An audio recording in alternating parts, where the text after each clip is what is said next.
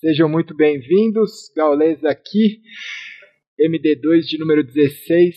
E aqui do meu lado, opa, desse lado aqui está meu amigo Phelps João Vasconcelos, João Cabral Vasconcelos, certo? Se apresente, Phelps. Se apresente, Phelps. É uma honra estar aqui, velho, fazer esse bate-papo com você aí. Também para falar um pouco do, dos, dos planos para o futuro aí, né? Legal. Vamos tocar o barco aí. Vambora. Na verdade, assim, aqui o, o bate-papo eu vou tentar tirar o melhor de você, você vai tentar tirar o melhor de mim.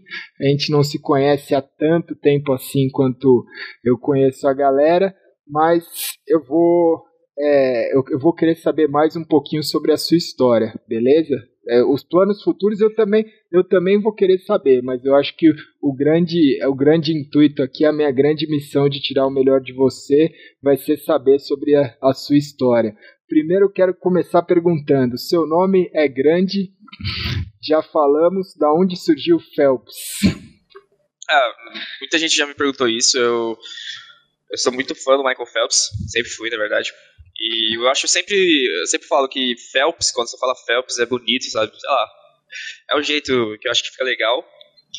Aí eu não queria colocar com PH porque eu achava meio que feio o nome Sim. PH, mas falar ia ser bonito, então eu coloquei com F. Acho que ficou mais ou menos legal, mas é mais pelo, pelo jeito de falar do que pela escrita em si. Pelo jeito, foi mais assim por, é. por ser fã. Foi, é, é porque assim, não tem nada a ver com o seu nome em si, mas foi uma forma e não tinha hoje, pelo menos eu não me lembro de nenhum Phelps assim no CS, se aproveitou, né? Não sei. É, se... a, a gente sempre tenta dar uma buscada para ver se tem alguém já com nick. Exatamente. Ainda mais player profissional, mas aquela época que eu coloquei não tinha ninguém. E como é que você começou, cara? Porque assim, você tem 21 anos, você é muito novo. Você tem, tipo, uma carreira aí vitoriosa, você é muito novo, você é um menino, 21 anos, tá voando. Como é que você começou no Counter-Strike, cara? Cara, eu até acho que é coisa de Deus, sabe? Eu tava. Eu comecei há 11 anos atrás. Eu sempre falo que eu sempre eu comecei a jogar CS em si há 11 anos atrás. Não tô falando que foi profissionalmente. Sim. Eu eu, eu tava passando, andando na rua com meu irmão, aí a gente olhou pro lado, tinha uma locadora, e lá atrás, no fundo da locadora que tava pra ver, tava um. Tava um. Acho que dois moleques jogando PlayStation 2, né? Aí. Naquela época era. Não, é era, sensação. Era. Aí meu irmão a gente entrou e falou: Nossa, a gente precisa jogar isso aqui. Aí meu irmão a gente voltou pra casa. Aí depois voltou pra house com o dinheiro e começou a jogar o PlayStation 2. Aí nós jogou uma semana lá o PlayStation 2, ficou lá todo dia. Aí o que aconteceu com o locador? Eles tiraram o PlayStation 2 e colocaram oito PCs. Nossa. Aí Aí, aí a gente chegou um dia lá, tava os PCs, falou, nossa, o que, que é isso aqui? Aí a gente entrou lá e, tipo, eu nem lembro muito bem, mas tinha jogos lá e tinha o CS, o Source, né, no caso. Tinha o Pod 6, tinha o Source, mas a gente, sei lá, eu entrei no Source com o meu irmão porque a gente achou o gráfico melhor, tudo. Era, nessa época, era o que? A gente tava falando de 11 anos atrás, 2006 ali, 2006, 2000, 2005, 2000... Não. Foi antes disso? Pô, acho que, não, foi um pouco mais pra frente. Eu não sei exatamente a época que foi. É. Sei que. Acho que foi pra 2000. É, finalzinho de 2006, eu acho. É. 2007. Foi por aí. Eu era, eu era um molequinho ainda, velho. Tava uma criança, tá ligado? É, 11 anos é. atrás você tinha o quê? 10 anos, né? 10, 11 é. anos. É. é porque aquela época lá, eu. Nossa, eu era tipo. Eu não sabia nem como andava no jogo, entendeu? Sim. E como eu só ia pela house às vezes, tipo, de vez em quando, eu comecei a. Eu, eu me considerava um. Nem jogador daquilo, entendeu? Só porque, tipo, tinha outros jogos. Eu jogava um jogo chamado, não sei se conhece, Foot. Sim, sim. Eu, eu jogava Foot, depois sim. jogava um pouquinho de CS, depois eu, eu fiquei mudando, e, tipo, até pegar o. Tipo, nossa, eu vou. Viciei no jogo, entendeu? Do CS. Aí eu comecei a jogar CS, CS sem parar. Aí, mano, meu irmão e a gente começou a jogar, e a galera da LAN lá começou também a vir com Vi uns moleques lá também, começou a jogar, a gente fazia um. Tipo um grupinho ali, ficava jogando contra. Não era, não era mix nem nada, a gente nem sabia o que, que é isso. Mas a gente jogava contra, entendeu? Pegava rampa, era umas coisas em mod newbie mesmo. E, mano, me divertia pra caramba. Era a época mais divertida, né, cara? Você pegou a época da Lan House, então, que, porra, eu, eu não imaginava que você tinha pego. E quando você entrou no servidor ali a primeira vez, você já colocou Phelps? Ou você tinha um outro não. nick? Nossa, passei por tanto nick. Me, me conta. Eu... Me conta, eu quero saber. Meu nick era até estranho, cara. Eu usava um nick chamado 007 cara, cara, tem muita gente que participa do, do, do, do bate-papo aqui que fala que já usou 007, cara. Eu usava 007 e arrebenta. Era, sabe aqueles nick tunadão com letra tunada? É, sim. Já usei cenourinha. Nossa, já usei muita coisa. cenourinha é fenomenal. Cenourinha. Fenomenal, né?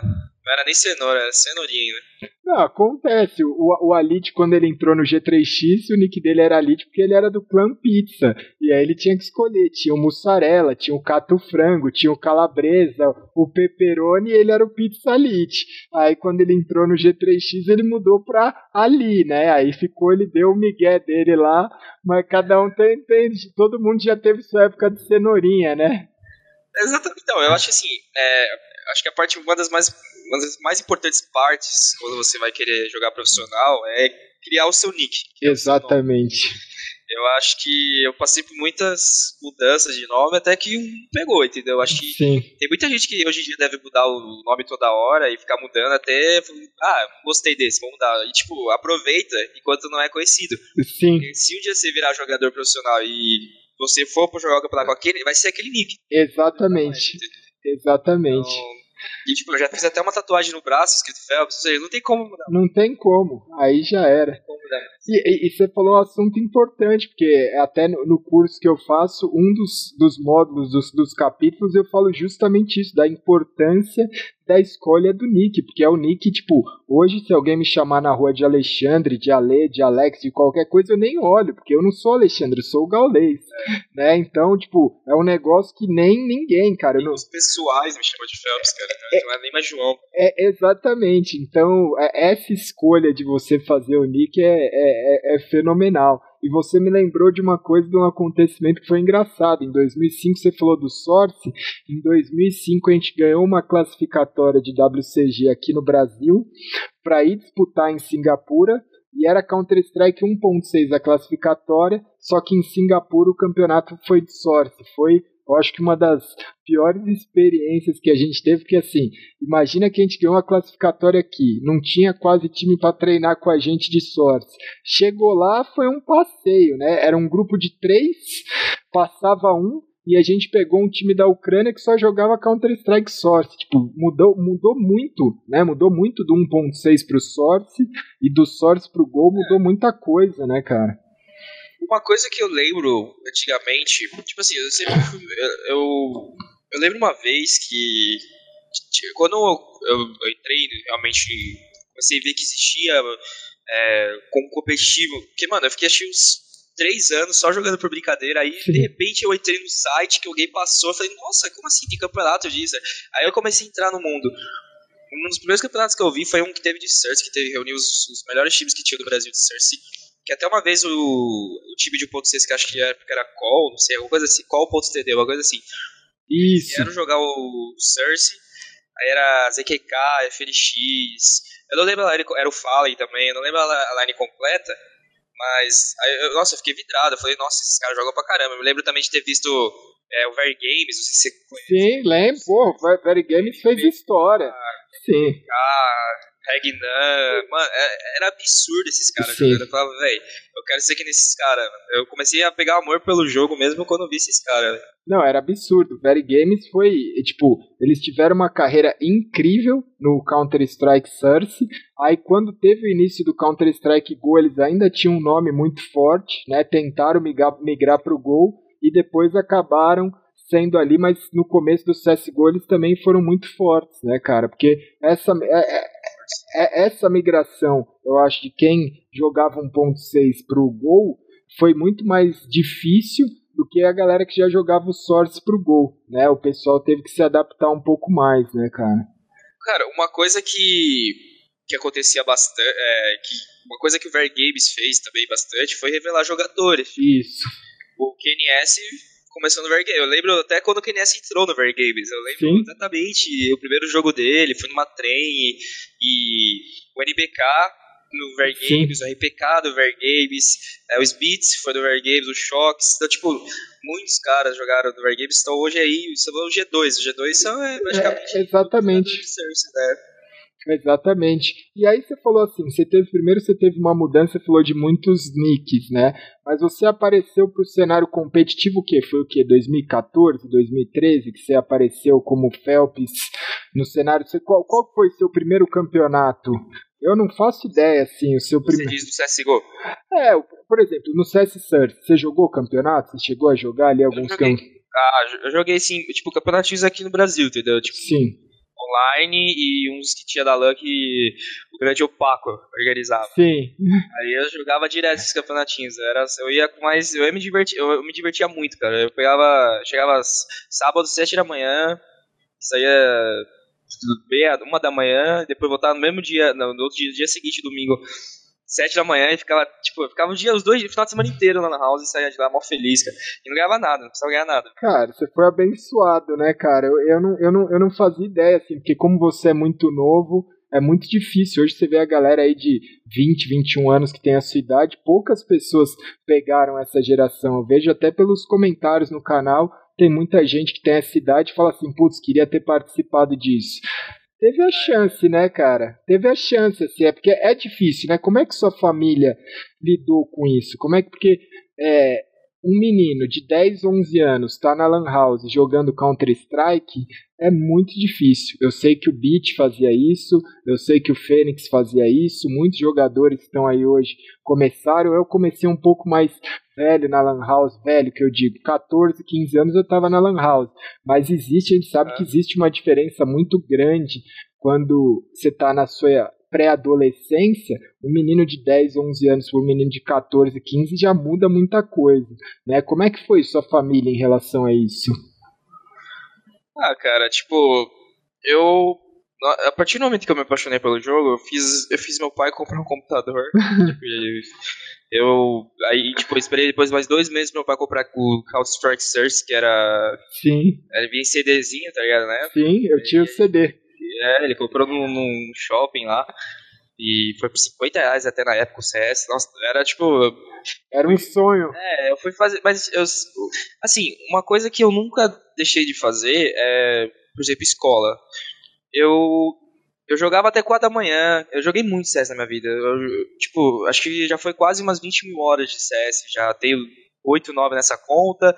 Entendeu? Na época que eu tinha outra conta que eu jogava Cersei, era mais 7, 8 mil horas. Eu joguei tipo, muito, muito, muito, muito, muito CS já na minha vida. Então, é, quando eu, tipo, basicamente, eu peguei, eu fiz meu pai comprar o computador, né? Aí eu comecei a jogar, comecei a jogar, comecei a jogar, eu falei, mano, é, isso aqui dá, dá futuro, entendeu? Sim. Mas o professor nunca, nunca foi exatamente virar profissional. Eu queria, eu via, tipo, na época o TD, Sim. ficar, sabe, tudo.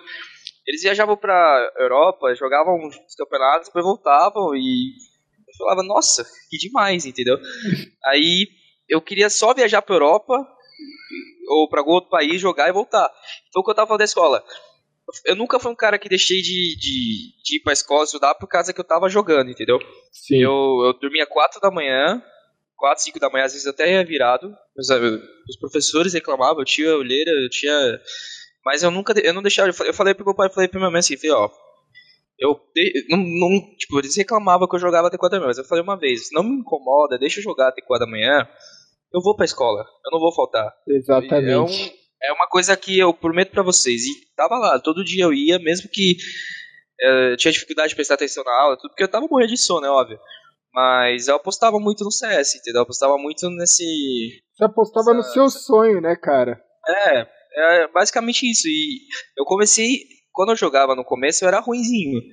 Mas parece que eu comecei a querer ficar bom, sabe? Eu não sei que época que foi na minha vida que eu comecei a falar, mano, eu, eu tenho que ser bom isso aqui. Sim. E quando saiu o CSGO, mano, eu já tava jogando beta do CSGO.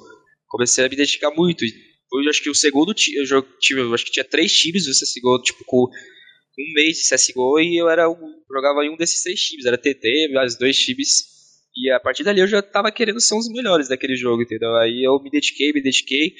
E uma coisa que fez muito é, diferencial para mim é que quando eu jogava contra, por exemplo, TD e tinha uma stream que o Gordox fazia na época, que era o que era um, um narrador mais influente naquela época. Sim, sim, sim. Aí, 2013. Aí ele fazia. Aí eu jogava contra ele. Aí eu bagaçava o jogo, entendeu? Aí ali que eu comecei a aparecer mesmo. Eu comecei a, a me destacar jogando contra esses caras bons. Aí começou a fazer meu nome, entendeu? Mas ainda tinha aquela desconfiança de ser pronet. É. Então, basicamente, minha família, ela, ela. Minha mãe foi mais quem me apoiou. Ela que me levava os campeonatos tudo, mas. Meu pai não curtia muito a ideia por causa da escola, minha avó menos ainda, porque para ela não tinha como ganhar dinheiro na frente de computador. Sim. E meu irmão que começou a jogar comigo, ele não, não levou para frente, que isso podia ser também um, um negócio para viver, né? Então, Sim. basicamente só fui eu que levei para frente e não, e, e, foi o que você falou, né? Eu tive a oportunidade de conhecer sua família no seu aniversário recentemente, uma família muito tranquila, né? Uma família que apoia, que, que eu acho que te admira muito e, e, e dá para perceber que a formação é muito boa. E você falou algo muito importante, que é aquela questão de você ser, é, não esconder, né? Você ser uma pessoa muitas vezes você vai precisar esconder porque seus pais são totalmente radicais. Vai precisar, né? Eu precisei da minha vida. Uma época eu fingi que eu estava indo para o cursinho, mas na verdade eu saía às 5 da manhã para ir treinar e a galera tinha pego uma bolsa no cursinho. Minha mãe, na época, achava que eu estava indo para o cursinho, mas eu estava indo para a Lan House treinar porque meu sonho era aquele. Né? No, naquela época não tinha esse entendimento, era muito difícil né, você conseguir fazer isso. Só que você colocou um ponto que ser realista e falar: olha, deixa eu jogar, que eu sei que eu vou cumprir os meus compromissos, né? Você você terminou, você foi lá, você fez o colégio, você pode ter, é, é, como é que se diz, chegado colher, ter tido dificuldade, mas você concluiu. Né? Você con concluiu em relação assim, você fez um acordo em que, tipo, confia em mim, que eu vou, né, me dá essa confiança que eu vou retribuir. E isso daí é o que eu falo para muitos jovens, é uma lição já que fica no começo do bate-papo, que fica porque assim, eu acho que o caminho que o Phelps escolheu é o caminho mas eu sei o quanto é difícil, eu sei na pele, porque muitas vezes é difícil ter uma família igual a família que você tem, mas às vezes o caminho da verdade é sempre o, o mais indicado para todo mundo. E aí em 2014 você entrou pro, pro TD, ali que você entrou pro TD. É, aquela época lá já. Eu sempre tive o sonho de jogar no TD, desde a época do Cersei, desde a época que eu jogava Cersei e via eles lá fora. Eu entrei pro TD. E é ali que eu comecei a ver que, que tava virando sério o negócio. Porque ali foi a primeira vez que eu foi citada a possibilidade de eu viajar para outro país. Sim. Que a gente acho que ia ter o campeonato, acho que do Equador. E, acho que era Equador. E a gente ia aí, acho que uma coisa assim. Aí eu falei, mãe, vou viajar pro Equador talvez. ela já começou. Aí ela não gostou. Foi ali que a gente começou a acostumar a mente uhum. da minha família que eu, que eu poderia viajar, entendeu? E, e, e aí você falou nessa questão, né, de você estava perseguindo esse estilo de vida que é o estilo de vida de um jogador profissional, que muitas vezes é um cara que a gente sabe que hoje, se você for ver no Brasil, eu de Counter Strike Go, não existe 200 jogadores profissionais que ganham a vida ali, que ganham um bom dinheiro jogando Counter Strike. Então a gente pode falar que é um em um milhão, é menos que isso até, né? Mas é quase um em um milhão que consegue chegar nesse status. E para você chegar nesse status foi isso que você falou, né? Sem meio que incons... É, meio que sem saber você acumulou uma quantidade de horas que é absurda, né? Você fala que você passar mais de 10 mil horas, você para você atingir a excelência em qualquer coisa na vida, se você passar mais de 10 mil horas, você vai ser uma pessoa que faz aquilo muito bem. Você tem uma mecânica muito bem e você conseguiu passar isso. Eu na minha época eu não tinha como registrar, não tinha nem Steam direito. Né, não tinha, a gente jogava no servidor da Lan House. Eu não faço quantas ideias, quanta ideia, é, não faço quanta ideia de quantas mil horas eu me dediquei mas eu sei que muito da minha habilidade veio pela repetição e o treinamento, né? Não e não através só de um dom, porque todo mundo acha, tipo, as pessoas olham, olham o Phelps hoje e falam assim, porra, esse cara tem o dom. Cara, você pode ter o dom, mas somado com o dom, você tem quantas mil horas, né, para você adquirir é, isso? Uma coisa que me ajudou bastante, cara, é que eu, eu nunca não joguei, tipo, é, cheguei jogando Dash 2, competitivo. Eu comecei jogando do game, joguei surf, joguei, tipo, fui jogando tudo. Entendeu? E cada um, cada um, eu peguei alguma coisa de cada um, entendeu? É, cada jeito de jogar, arminha, essas coisas, é, movimentação do Exatamente. Surf, é, cada coisa eu fui pegando de um jeito, entendeu? E antigamente até era complicado pra mim, porque antigamente no Surf, quanto mais horas, mais nerd você era, era mais Sim. era mais, tipo, entendeu? Aí eu, eu ficava, nossa senhora, eu, eu, muitas vezes eu deixei de jogar, falando, nossa, vai subir mais minhas horas aqui, eu não posso jogar, velho. Porque eu tinha muita hora, muita hora mesmo. Aí Acho que foi, foi um, uma junção de tudo, entendeu? É. E, basicamente, assim, eu acho que tem que ter tem que ter treinamento para você sempre manter ou melhorar. É, se você tiver o talento, tipo assim, talento se você tem, é, ele vai aparecer uma hora ou outra se você treinar. Sim. Não adianta você falar, você falar que você é ruim agora que você não tem talento, você não sabe, entendeu? Se você não dedicar, você não sabe, porque ele pode surgir uma hora ou outra. O meu demorou pra surgir, entendeu? O meu surgiu em 2014, 2013. Sim. E eu jogava muito mais tempo.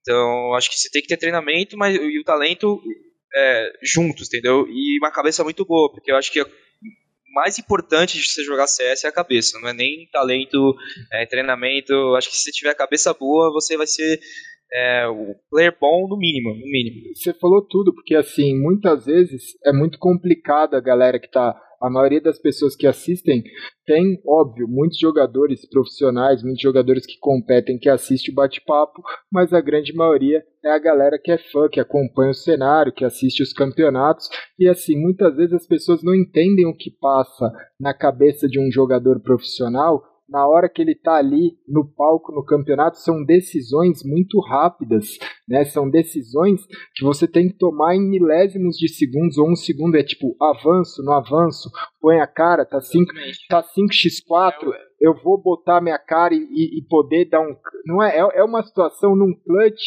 eu vou para direita, eu vou para esquerda, o que, que eu faço, né? Então, eu acho que, tipo, é, é, é, exatamente isso que você falou, cara. As decisões ali na hora que, que, que, você toma e que a galera que tá em casa no PC, na casa dele tomando um chazinho, vendo o jogo, acha que é fácil com um raio-x, vendo os caras até a parede, acho que é fácil tomar, entendeu? Acho que é, existem críticas construtivas, claro. Sim. Que tem xingamento, essas coisas, né? Não são críticas, são apenas haters. E as que falam coisas que você errou, tudo. E, tipo, a gente sabe que a gente erra. Gente Exatamente. ninguém quer errar, entendeu? E eu vou dar até um exemplo, cara. Eu sou um cara. Deve ter esse negócio de estilo, SK, tudo. Mas. É, teve horas que eu tentei fazer meu estilo. Sim. É, vou dar um exemplo de um campeonato aí. A gente tava jogando Dreamhack Malmo. Foi um campeonato que a gente foi eliminado pelos G2, num jogo que a gente tava, tava ganho praticamente. A gente ganhou o primeiro mapa, e no segundo mapa tava 15 a, 8, 15 a 9, eu acho, Isso. 15 a 10. E a gente. Eu rushei banana com Fer, é, e a gente morreu com faca na mão. Ele morreu com faca na mão meio de costas, porque eu tava meio que já. É, na minha cabeça ali, eu já tava meio que. Eu lembrava no ataque que eles estavam fazendo, na hora que eu vi as smokes explodindo, smokes não, flash, bomba saindo, entendeu? Sim, da caverna. Aquela. É, eu falei, é aquela. Eles faziam um caminho de rato do inferno. Sim. Eu falei, é aquela tática, eu vou já pegar eles aí. Pra mim, eles já estavam no meio lá, já estavam prontos pra entrar. Mas quando eles estavam fazendo a tática, eles estavam ainda no caminho de rato. Se eu tivesse ido no walk, ia ser uma coisa. Eu ia acabar com o jogo ali. Ninguém ia falar nada. Eu tinha sido. Eu ia MVP da partida, porque naquela partida eu matei 40. e. E. Aí, tipo, ninguém ia falar nada. Mas pelo round que a gente puxou, acabou errando e ficou 15 a 10. E depois a gente perdeu um mapa. Depois Sim. perdeu outro mapa. Ficou marcado. E aquilo foi co como se tivesse entregado a, a série toda, entendeu? E, e, essas coisas que a galera tipo, não entende. Eu não quis errar ali. Entendeu? Eu não quis errar ali. Só que a gente tomou uma decisão. Errou. E talvez seja isso que, que o público às vezes não perdoa, entendeu? Por isso que é difícil. Decisões são, são bem importantes e cada um tem seu estilo e decisões agressivas são correm mais risco, muito risco que decisões que são passivas. Sim. E se eu tô agressivo toda hora e morro toda hora, eu vou ser muito mais muito mais tirado do que tá tomando a decisão ficar passivo. Ah, mas ele tava parado na base, ele tomou uma bala, não é culpa dele. Sim. Entendeu? Acho que. Já tava num 5x4, já tava num 5x3 é. ou coisa desse tipo. Mas é. Risco, mas e aí você me levantou uma dúvida, porque assim, você falou sobre estilo de jogo. Eu falo muitas vezes que a minha vida mudou quando eu decidi, quando eu perdi, eu já falei isso algumas vezes, mas vou falar aqui com você que assim, a minha vida no Counter-Strike mudou quando eu decidi foi mais ou menos numa situação que você falou, só que foi o oposto. Eu queria tomar uma decisão, não tomei uma decisão, segurei e a gente acabou perdendo uma partida de um campeonato importante que era uma CPL. Naquele dia eu falei, eu nunca mais saio de uma partida sem fazer o que eu quero fazer. Porque ponto. Eu não me, eu, eu não me arrependi daquilo. Ah, era isso. É exatamente, era essa pergunta. Era essa pergunta, porque assim, o que eu tento falar para os jogadores, o que eu tento passar de mensagem é, cara, faça o seu estilo de jogo, jogue o que você acha que você tem que jogar e principalmente em partidas de campeonato, porque em treino, treino não vale de nada, né? Treino é treino, você pode fazer a jogada que você for num treino. Quando você está num campeonato, é ali que vale a vida, é ali que vale tá todo mundo assistindo. Então, você não pode sair de um campeonato e se arrepender. A minha dúvida com você é porque você falou muito dessa jogada. E eu ia ter certeza que você ia responder. Eu tinha essa certeza que você ia responder que você não, não, não, não acha que você errou, se arrepende. Porque você fez muitas outras jogadas que deu certo porque você não mudou de pensamento né? Porque você fez, você fez o que você achou que deveria ser feito. Ponto. Né? Não tem que pedir desculpa por isso. Né? Eu acho que era, era essa a curiosidade que eu tinha. É muito mais fácil você botar a cabeça no travesseiro para dormir, mesmo perdendo, mas tentando fazer o que você queria, do que já pensou se você não rush perde do mesmo jeito? É. Então, eu acho que assim, é, tem, tem, é, claro, existe o errado e o certo o que eu fiz foi errado. Não precisava. Claro, Sim. eu sei disso, assumo isso, foi errado. Mas eu não me arrependo de ter feito. Entendeu? Porque ali veio na hora. É, cada jogador de CS tem suas, seus vícios. Sim. Entendeu? O Fer tem vício de ruxar. Sim. O Fer é um cara que ele da cabeça dele ele tem momentos que tem lugares no mapa, tem situações em mapas que se acontecem de aquela situação naquele mapa, ele sabe que ele vai na cabeça dele vai vir ruxa. É, um respawn, um respawn, o, o, o momento. Eu tenho situações que se eu vejo que acontece, automaticamente vem na minha cabeça, sim, puxa. E isso pode ser um vício ruim, um vício mal, é, sim. Um vício ruim ou vício bom. E para mim, da minha vida tá sendo mais bom do que ruim. Sim. É, as lógicas eu não vou citar sempre, ninguém acerta sempre, tá ligado? O Code erra também, todo mundo erra. O melhor do mundo erra. Então, eu não me arrependo, foi errado, claro. Eu tento é, melhorar. Eu não preciso, se eu tiver uma situação parecida, eu já sei que eu não preciso fazer isso, entendeu? Dá Sim. pra garantir mais seguro. Mas naquele momento que eu não sabia se era, se era, é, se era necessário fazer aquilo ou não, eu fiz. E por um detalhe, não foi nem questão do rush. Foi porque eu fui correndo, eu não fui no walk. Se eu tivesse não. no walk, eles não teriam escutado, eu teria pego todo mundo de costas, eu fez, teria acabado com o jogo ali, beleza. Entendeu? Por isso que. É, mas na... Eu tomei a decisão de ir, mas não tomei a decisão de, de walk. É, mas assim, na minha opinião, cara, fazendo uma analogia com o futebol, você errou um pênalti que poderia ter errado. Né? Se o jogo tava 15 a 9 e você tomou uma decisão, Cara, o jogo foi para 15 a 10, depois vocês tiveram pelo menos mais dois rounds armados ali que poderia ter dado certo, infelizmente não era para acontecer, né? Se o jogo é, se o jogo tava 15 a 14, se você tivesse tomado essa decisão, aí eu poderia até concordar que foi uma decisão que você poderia jogar ali mais safe. Mas 15 a 9, quem vai imaginar, né? Quem vai imaginar? E uma coisa que a galera não entende é que assim, me corrija se eu estiver errado, mas hoje o Counter-Strike, pelo que eu pude ver, existe muito um padrão, um padrão de jogo, não existe muito, não é um, um esquema muito tático onde você vê, por exemplo, se o, o cara que cobre, o mapa que você falou é inferno, se tem você está do lado do TR, normalmente tem dois TRs que vão cobrir ali a banana ou vão tentar dominar, certo? Isso é padrão.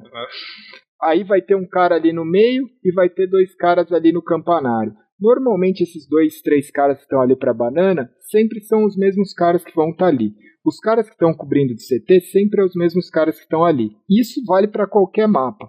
Quando você coloca uma imposição em cima daquilo, vamos, vamos mudar o mapa só para ficar mais claro. Por exemplo, você está numa miragem e você sabe que tem um TR que vem marcar palácio todo o round.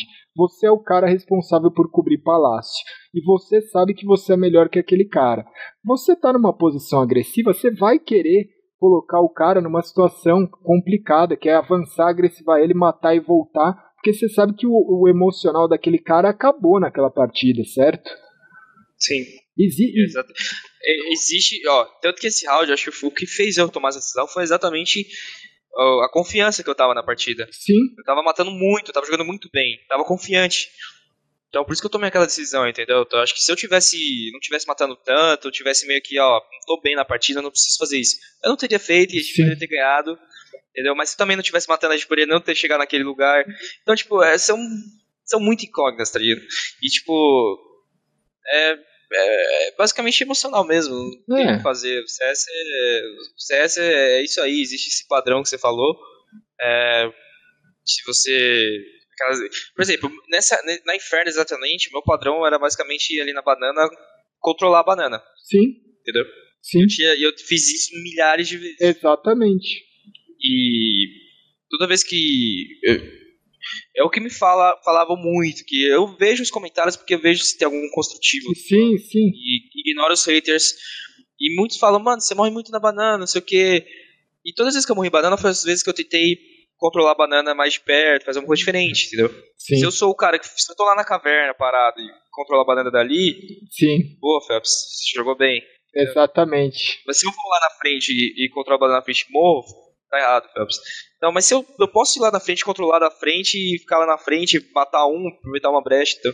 Não, e, e, e, e a diferença é muito grande. Falando aqui estrategicamente, no mapa Inferno, eu não sou especialista de Counter-Strike Go, mas, cara, eu conheço de CS. Se você dominar a banana, você vai forçar ter dois CTs ali. Se você não dominar a banana, pode ter um cara parado ali numa boa. Né? Então, você dominar a banana, assim como em outros mapas, você dominar determinados pontos dos, ma dos mapas, acabou o jogo pro cara. Porque se você tá ali com o Neco, se você tá ali naquela posição, eu tinha muito isso, por exemplo, na trem.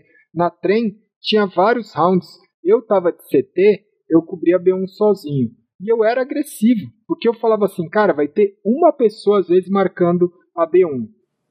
Eu preciso mostrar para essa pessoa que eu sou melhor que ela e eu preciso colocar ela numa situação desconfortável. Então eu avançava, matava essa pessoa. No próximo round eu já sabia que ela ia ter mais receio, então eu não avançava. Quando eu estava de TR, eu queria fazer a mesma função. Se tivesse um CT avançado ali, eu sabia que se ele tivesse a posição lá que chamam de gaulês até hoje, se tivesse um CT ali, acabava o jogo, porque tipo, o cara ficava na, na, naquela esquina controlando a B1 inteira e você tinha quatro CTs do outro lado. Se você não tirasse aquele cara dali, você estava lascado. Então, quando eu estava de terra, eu queria muitas vezes matar o cara ali. A maioria das vezes dava certo, tinha vezes que dava errado. Mas o que a galera tem que entender é que existem padrões que, se você deixar o outro time confortável, é muito difícil jogar. É muito difícil. Né? É muito difícil você ganhar um mapa se você não, se você não controlar e se você não se impor. Que é isso que você falou, eu tô matando 40. Às vezes eu ia lá e avançava para impor meu respeito. A galera acha que não tem isso, mas existe, certo? Você vai lá e mostra, cara, eu tô aqui, eu sei fazer essa função, correto? Sim, exatamente. Acho que.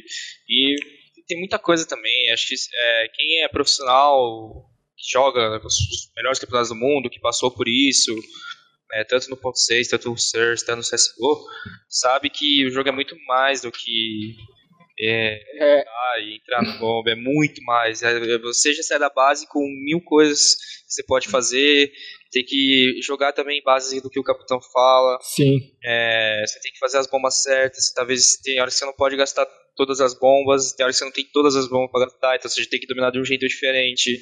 É, às vezes você pode tomar tiro na smoke, é, existem muitas coisas, às vezes você pode não dominar se gastar bomba. Existem muitas variáveis, muitas variáveis, e você tem que estar preparado para todas, entendeu? Então, por isso que, isso que é a graça do CS. exatamente. É, o que acontece, ah, você sabe que isso vai acontecer. Não tem como você saber que isso vai acontecer. A menos que você estude o adversário e o adversário não mude.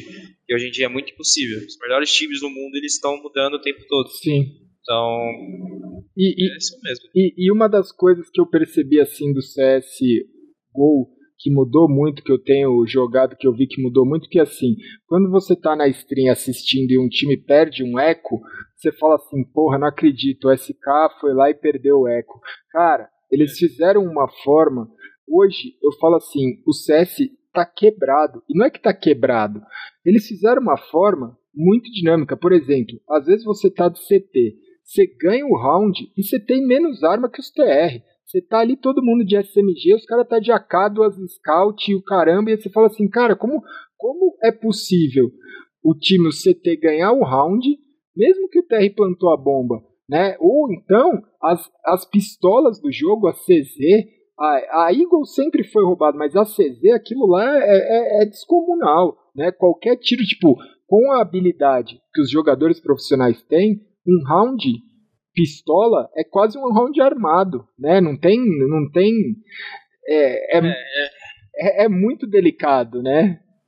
É, eu acho que não importa se você der uma bazuca pro cara de um eco, matar você, os, os caras vão reclamar que você perdeu o eco. Sim. Eu acho que não importa um, pouquinho, um cara com uma K e três com pistola e outro com a outra arma já para ele já é eco. Então, eu acho que assim, é, quando tava é, roubada a Tech9, eles nerfaram Sim. ela. Mas... Uma época que tava roubada a CZ, nerfaram a CZ, aí ficou roubada a Tech9, e depois nerfaram a Tech9, agora a CZ tá roubada de novo. Sim. E a Eagle sempre foi isso aí. Mas a Eagle eu achei até certo, porque, tipo, a Eagle é muito difícil jogar. É então, difícil. Se realmente matar com ela, você tem que, ser, tem que ter o talento, entendeu? Sim. Então, se você tem esse talento, você é privilegiado, parabéns. Sim. Agora, as pistolas são realmente muito roubadas, acho que. É, tipo, mas, mas eu, assim, eu não tiraria é, esse jeito muito delas, sabe? Porque. Eu também não. Dá, porque isso dá mais competitividade, sabe? Exatamente. mais você não joga um round echo falando, nossa, já perdi. Exatamente. Você joga com, com dá pra ganhar, vamos ganhar. A gente não desiste nunca. Agora, se você bota umas pistolas ruins, já, Sim. já tá sem colete, entendeu? Essa é... Tá, de, tá demais, mas eu não tiraria. Mas eu também não, porque eu acho que essa é a graça. Você falou tudo, assim, porque antes, o que que acontecia? Você ganhava o pistol, era 3 a 0 acabou. 3 a 0 tipo, é. não tinha o que acontecer. Era 3 a 0 acabou. Hoje você ganha o pistol, foi como eu falei, cara. Às vezes eu vejo partidas que eu acho inacreditável. O time que ganhou o pistol tem menos dinheiro e tem menos recurso do que o outro time que perdeu o pistol. Aí eu falo, mas beleza, é do jogo, porque acontece. O time plantou a bomba, o time. Por isso que o CS é variável, assim, cara. Acho que é, você pode ganhar um round, mas se morreu quatro do seu time, Exa errou, entendeu? Exatamente. Então, pensar até na possibilidade de não morrer para poder não perder, bater no próximo. É uma coisa. Mano, até agora vem na minha cabeça agora. Eu, a gente tava jogando Major e acho que contra o. Acho que contra. Quem que foi? Não sei se foi. Jogou três Mirages, não sei qual Mirage que foi contra, no, no Major. Que o Fallen, a gente tava perdendo e o Fallen tava. A, a, gente perdeu o round armado. Aí o Fallen falou assim: então, se a, gente, se a gente comprar agora, a gente não vai ter na próxima, mas na, no, no, último round a gente pode ter 3,300 que a gente pode comprar. Mas se a gente é, comprar agora, a gente pode não ter na próxima e no último round a gente vai ter que forçar de novo. Ele falou, tipo, todas as possibilidades, todos os rounds possíveis. Aí eu fiquei, mano, e agora, né? compra ou não compra, né? É. Então, tipo, foi, eu falei, nossa, é, é, é, muita coisa pra pensar, sabe? Sim. E eu, eu não tenho essa capacidade de pensar, tá ligado? Tipo, caramba, será que o próximo round eu vou. É, tipo, eu sei o básico, mas eu não penso daqui três rounds. Então, você vê como. Já mais um exemplo como Fallen é diferenciado, né, cara? Sim. Já pensa lá na frente. Ele fala assim: você vai comprar agora, não, você pode ir ali não ter, aqui não ter, se ganhar ou não. E acabando que a gente acabou forçando o round e eu não lembro nem se ganhou ou não, mas. Cara, tem, é... tem round jogando casualmente mesmo, que às vezes, dependendo do pista, eu falo, eu tiro a cara, porque aí o cara fala, por que, que você não tá dando a cara? Eu falo, porque eu não quero perder o colete, cara. Eu não quero perder, tipo, eu não quero correr o risco de tomar um hit no colete, porque vai fazer a diferença no próximo round, que o cara pode estar. Tá, né? Exatamente. Exatamente, cara. Tipo, às vezes você perder o colete no pistol faz toda a diferença. E aí, voltando mais pro assunto de vida, assim, você começou de 2014.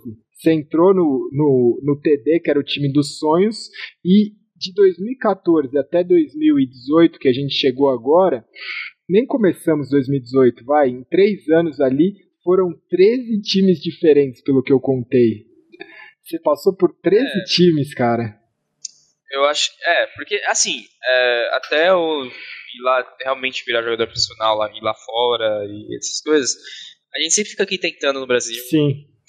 Sabe? Isso tem até hoje, de jogador sai, jogador entra, jogador sai, jogador entra. Mas. É o que eu. Assim, dos times que eu tinha, é, a galera até me falava que eu quicava muito, não sei o quê. Mas eu nunca, nunca fui um cara de, de ficar querendo tirar as pessoas ou não. É, eu sempre fui um cara de boa, só que é, às vezes tipo, eu tinha pessoas de confiança no meu time, hum. que às vezes não dava certo com a pessoa, aí eu tive que escolher entre a pessoa de confiança no meu time hum. e a pessoa. Aí eu tinha que ficar com o quê? Com a pessoa de confiança no meu time. Só que quem saía na mídia que quicava era o Phelps. O Phelps quicou, o Phelps quicou, o Phelps quicou. Eu falei, mano, eu não, não. Chegou um ponto que eu até falei, mano, eu não vou mais criar time, eu não quero saber, eu só vou entrar e vou jogar meu jogo, porque eu tava cansado daquilo. Sim. E acho que 13 times, acho que foi tudo experiência, sabe, cara? Acho que Sim. cada time foi um jeito, cada, cada time foi uma, um modo de jogar e, pra ser bem sincero, eu não lembro nem de seis, né? É, então, porque quando, quando eu dei uma olhada aqui, eu dei uma estudada que eu sempre olho, eu falei assim, caramba, eu passei quase nove anos ali jogando em dois times. O Phelps, em três anos, ele, ele participou de 13. É uma experiência totalmente diferente, né? Porque é o que você falou. Você pode olhar pelo lado negativo, parece que é muito, mas é uma experiência que você tem 21 anos e você já conviveu. Eu convivi com muito menos jogadores né, do que você, apesar de ter a troca de line-up, você saber. Mas a gente tinha uma base ali no G3X que era muito sólida, que durou muito tempo. Eu, Crash, o Alit, a gente durou muito tempo no time. Então trocava uma peça, trocava duas, mas você convivia. Mas o estilo do time, os valores, as visões, sempre foi a mesma. Quando você muda de organização, às vezes muda tudo, né? Porque muda a gaming house, muda o capitão, muda o estilo, muda se vai fazer isso aquilo. Então você pode aprender muita coisa, né, cara? É, é mas eu, eu não tinha cabeça, cara. Eu, eu não era tão maduro. Eu, às vezes, porque o cara jogou mal um campeonato, às vezes partia de mim, eu falava, nossa, acho que esse cara não tem futuro. Às vezes eu dava chance e já não queria mais dar chance. Eu era. Eu mudava de opinião rapidinho e eu não tinha cabeça e maturidade para dar chance e continuidade no trabalho. E tava, muitas vezes eu errei, muitas vezes eu acertei também. Acho que é, é aprendizado, né, cara? acho que valeu a pena passar por esses é, 13 times, porque. Não, é, um, é, é uma. Cresci, amadureci e. É uma puta vantagem, eu posso te falar, porque assim, cara, 21 anos, você. É, você terminou, você acabou de fazer 21 anos, ou seja, até os 19 o pessoal considera que você é um adolescente. É, lá nos Estados Unidos, 19, você vira, você sai da adolescência com 20 anos. Então você, você conviveu ali durante muito tempo, você era um adolescente. Adolescente é aquilo, tem a parte boa, tem a parte ruim, mas você pode aprender muita coisa em relação a isso. Né? E, e, e, e aí, essa questão né, de. A, a gente estava falando dos times, dos campeonatos, o que você mais guarda, assim, porque o que eu. A primeira experiência que eu tive, que eu ouvi falar em Phelps, foi eu acho que na XMA de 2015, que a gente jogou junto um show match, que era eu, você, o Fênix, e aí do outro, o Naki e mais alguém. E do outro lado tinha o Fallen, tinha uma galera lá. E aí eu lembro do Fênix, você fazia parte do time do Fênix na época, não era? Uh, 2015, deixa eu olhar aqui. Era... Eu acho que eu fazia, não sei. Eu joguei é, já com o Fênix umas vezes. Ou era o Dexterity, ou era o Mastermind. Eu acho que era uma. Vocês usavam umas regatas, cara. Ah, sim, sim. Era o Mastermind. Era o Mastermind. Cara, era, era o Mastermind. E aí eu tava trocando ideia com o Fênix. E aí ele falou assim: não, vamos fazer. A gente tava querendo fazer o show match e tal. Não acabou não teve, tendo um campeonato. E a gente fez um show match. E aí o Fênix virou e falou assim: não, vamos jogar, mas o Phelps vai jogar com a gente. Aí eu falei, mano, quem é Phelps? Aí ele virou e falou: Gal, o moleque é muito monstro, cara. O moleque é muito esquilado. O moleque é, é, é liso. E aí eu virei e falei assim: caramba, eu nunca, nunca tinha ouvido o Fênix fazer um elogio nessa pegada, né? Assim, do tipo, porque o Fênix a gente conhece, o Fênix ele tem um estilo dele, ele é mais tranquilo e tal, mas pro Fênix falar que alguém é bom e que alguém é esquilado, eu virei e falei assim, caramba, chama aí, vambora. Aí foi a experiência que a gente jogou junto, a gente já jogou junto um campeonato, acabou ganhando do time do Fallen, mas, mas foi, é, foi engraçado a forma de te conhecer, porque foi isso, assim, foi por uma indicação do Fênix, falando quanto bom você era, e naquele, em 2015, ele virou e falou assim, cara, esse moleque vai dar muito trabalho ainda, porque ele é uma pessoa que eu vejo que ele tem, tan, é, tipo, ele, ele é um, quase uma réplica minha, só que mais novo, né? Então você tem mais, acaba tendo mais oportunidades, né, cara? Então foi, foi muito bacana ouvir ele dele. Eu nunca ouvi um comentário do Fênix de nenhuma outra pessoa, cara. Não sei nem se você sabia disso. Não, não sabia, não sabia não. Até... É, é, muito bom ver essas coisas, cara, porque isso dá mais. A gente quer provar pra pessoa que ela não tá errada, entendeu? Sim. E, e assim, o Fênix é. Eu, eu lembro uma vez que eu, eu, tava, que eu fui lá pra fora e fui jogar meu primeiro campeonato na Europa. Foi em Katowice, o Fênix tava jogando LG. E esse campeonato que ele jogou, cara, foi. Sim. Saíram, eles perderam na final pro Fnatic, mas eu saí de lá falando, nossa, cara. como é possível um cara ser tão bom assim? Sim. E sempre que ele jogou no meu time, ele, ele eu dava pra ver que ele tinha um talento natural, porque às vezes ele ficava três, um mês sem jogar e, tava, e matava todo mundo. E eu falava, cara, eu, uma coisa que eu, que eu admiro de várias coisas do Fênix é a calma que ele tem, né, cara? Ele, ele sabe jogar o jogo, sabe? E, e é, é, muito bom ouvir isso dele, mesmo que faz tempo, cara. Acho que isso é, me motiva para poder voltar e provar para ele que ele não estava errado. É, não, cara, cara, sou muita coisa ainda no CSGO. Você tá maluco, mas... cara. Como ele não estava errado, cara.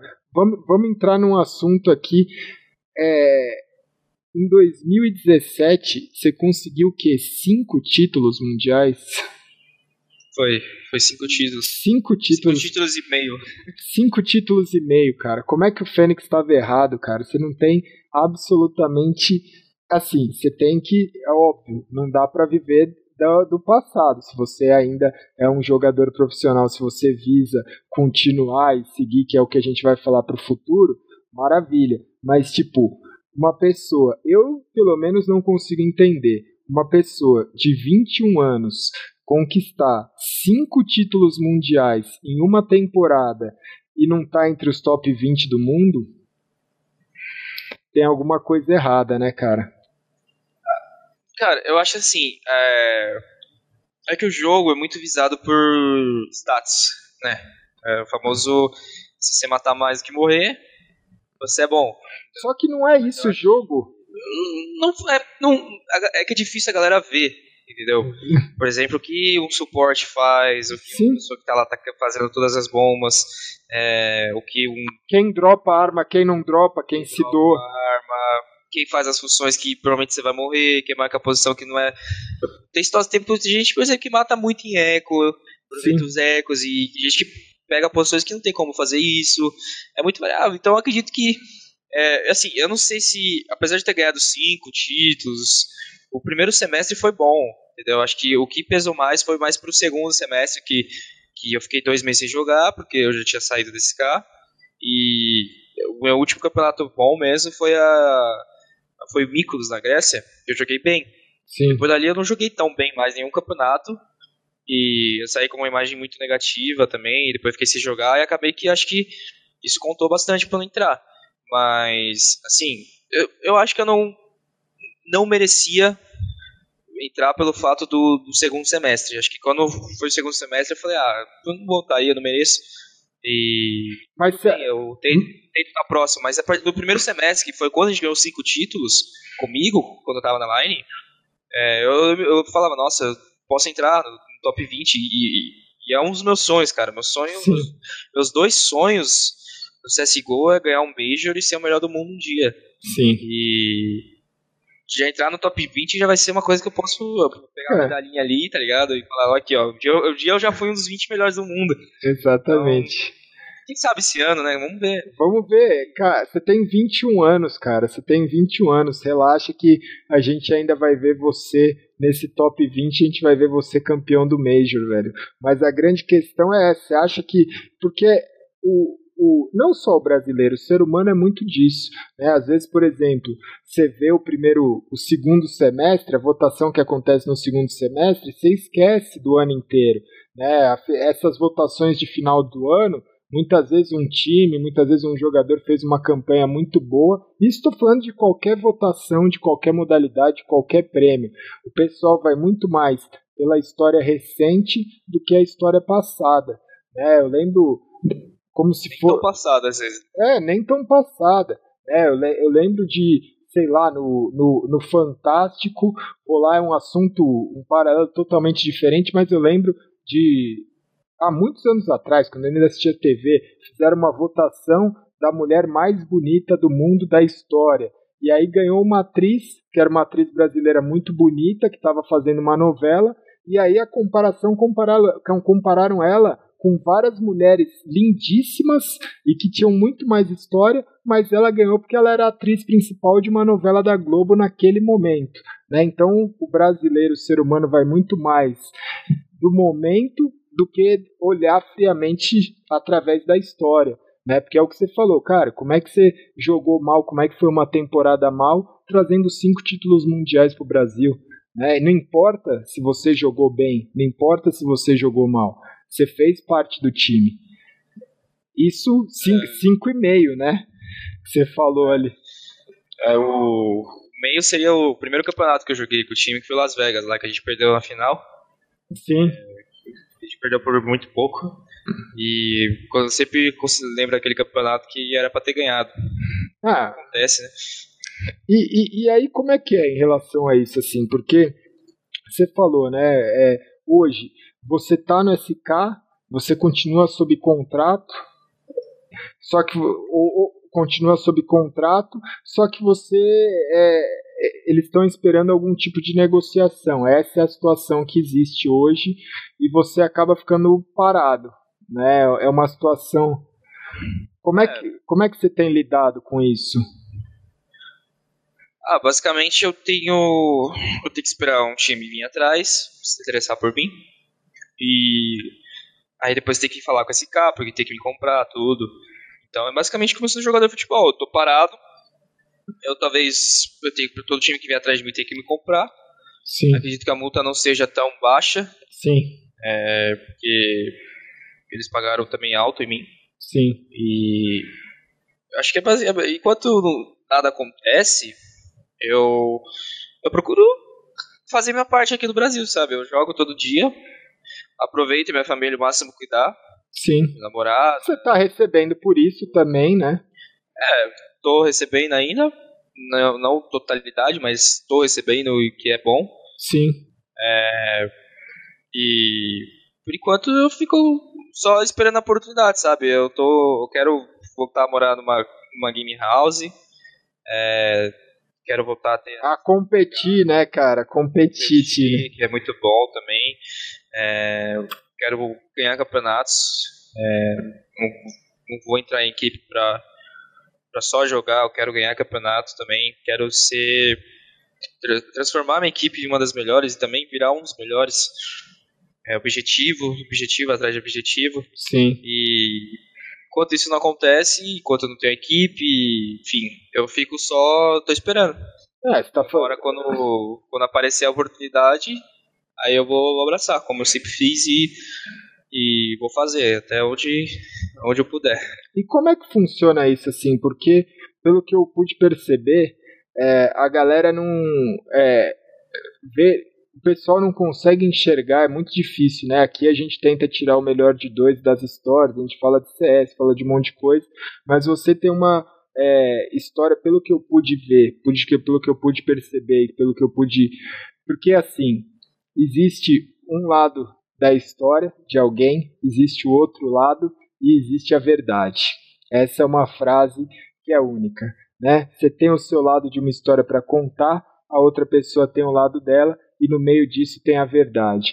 Você é uma pessoa que você sempre, pelo menos o que chegou até mim, você é uma pessoa que sempre foi muito reservada, né? Você tem uma criação que é uma criação, você é mais na sua, você é um cara mais reservado, você é um cara que às vezes você gosta de ficar no seu canto, de você, você tem o seu estilo, né? Você tem é, a sua forma de levar a vida. E as pessoas muitas vezes não entendem isso. Só que assim, dentro do cenário, todo mundo sabe, né? Eu, até eu que sou mais bobo, que não estou presente todos os dias, sei que você tem um estilo que é o seu estilo, né? Que é o estilo assim, cara, eu vou lá, eu desempenho minha função, eu sou profissional, só que eu tenho a minha, a minha criação, né? E isso eu percebo que impacta, né? Ou pelo menos impactou talvez dentro dos times que você passou e como é, porque assim, o, o ser humano Phelps, né, o ser humano João é diferente do Phelps jogador, né? E às vezes o time tenta impor, às vezes o, o time tenta é, colocar uma um, formato, um padrão dentro do jogador, só que ele pega o jogador que, cara, ele tem uma escolha, né? É que nem, por exemplo, o caso mais recente do KNG. Pô, o KNG, todo mundo sabe que ele é explosivo. Se uma grande organização comprou o passe, comprou o, o, o, o, o direito de ter, né, comprou o contrato do jogador, na minha opinião, ela sabendo que o jogador é mais explosivo, ela teria que dar um suporte para ele, né? Ou então assumir os erros e assumir os riscos, não passando a mão do KNG se ele fez certo ou errado. Mas todo mundo sabe, ele é mais explosivo, ele vai lá e vai responder.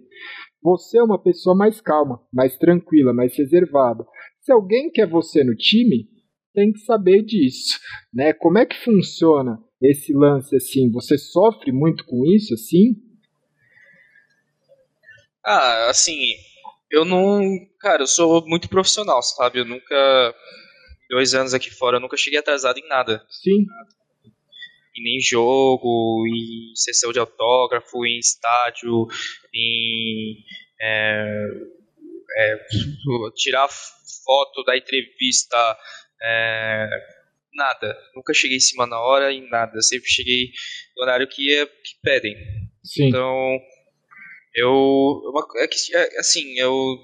Eu sou, eu sou reservado, sou na minha. O que mais prejudica é porque a galera quer ficar mais em time, né? Que, mas, assim, acho que todo mundo tem é, o seu jeito de ser, sabe? A gente tenta se adaptar ao máximo para poder fazer um ambiente agradável. Sim. Mas mudar completamente de pessoa, isso acho que ninguém muda, ninguém nunca vai conseguir fazer. Pode ser eu, pode ser o Fallen, pode ser o Boltz, pode ser o KNG, pode ser é, o que a gente faz é se adaptar para a gente chegar a um, equilíbrio. Sim. Né? E, e, e, tipo, assim, pra fã, nunca vai estar tá bom. Porque eu lembro uma época que eu tava, que era um jogador que comemorava muito. Por exemplo, no CS, que a gente ganhou em Londres. Eu comemorei muito, eu vibrava cada, cada round e falava que era um jogador que é muito emocionado, que eu tava chocado porque eu tava gritando tudo. Aí quando eu sou um jogador que Mas, que não demonstra reação, quando eu tô no sound parece que eu sou bem apagado, falam que eu sou apático, que eu não animo o time, ou seja, tudo tudo Sim. então Sim. não importa o que eu faça, que eu procuro sempre ser profissional, cara. Eu não, eu não, eu não falho com o meu time, entendeu? É, independente do que aconteça, eu não falho com o meu time. Eu só tenho meu jeito de viver, eu tenho meu jeito de relaxar. Entendeu? Tem gente que relaxa é, sei lá, tem gente que relaxa correndo na rua, tem gente que relaxa Sim. na academia. Sim. Eu relaxo ficando de boa, entendeu? Sim. Então, eu sempre procuro ser profissional o máximo possível. É, e, e sempre o time que eu entro eu falo, eu vou tentar me adaptar o máximo que puder para vocês, mas respeitem o meu jeito como respeito de vocês. Exatamente. E sempre, sempre foi assim sempre vai ser, entendeu? Porque acho que é muito difícil mudar a pessoa. Não, e, e, e, e, é complicado, né? Porque hoje os times têm a filosofia, o brasileiro tem a filosofia, mas muitas vezes a pessoa não entende a história. Né? Eu pude descobrir, conhecer um pouco mais, por exemplo, na sua festa de aniversário.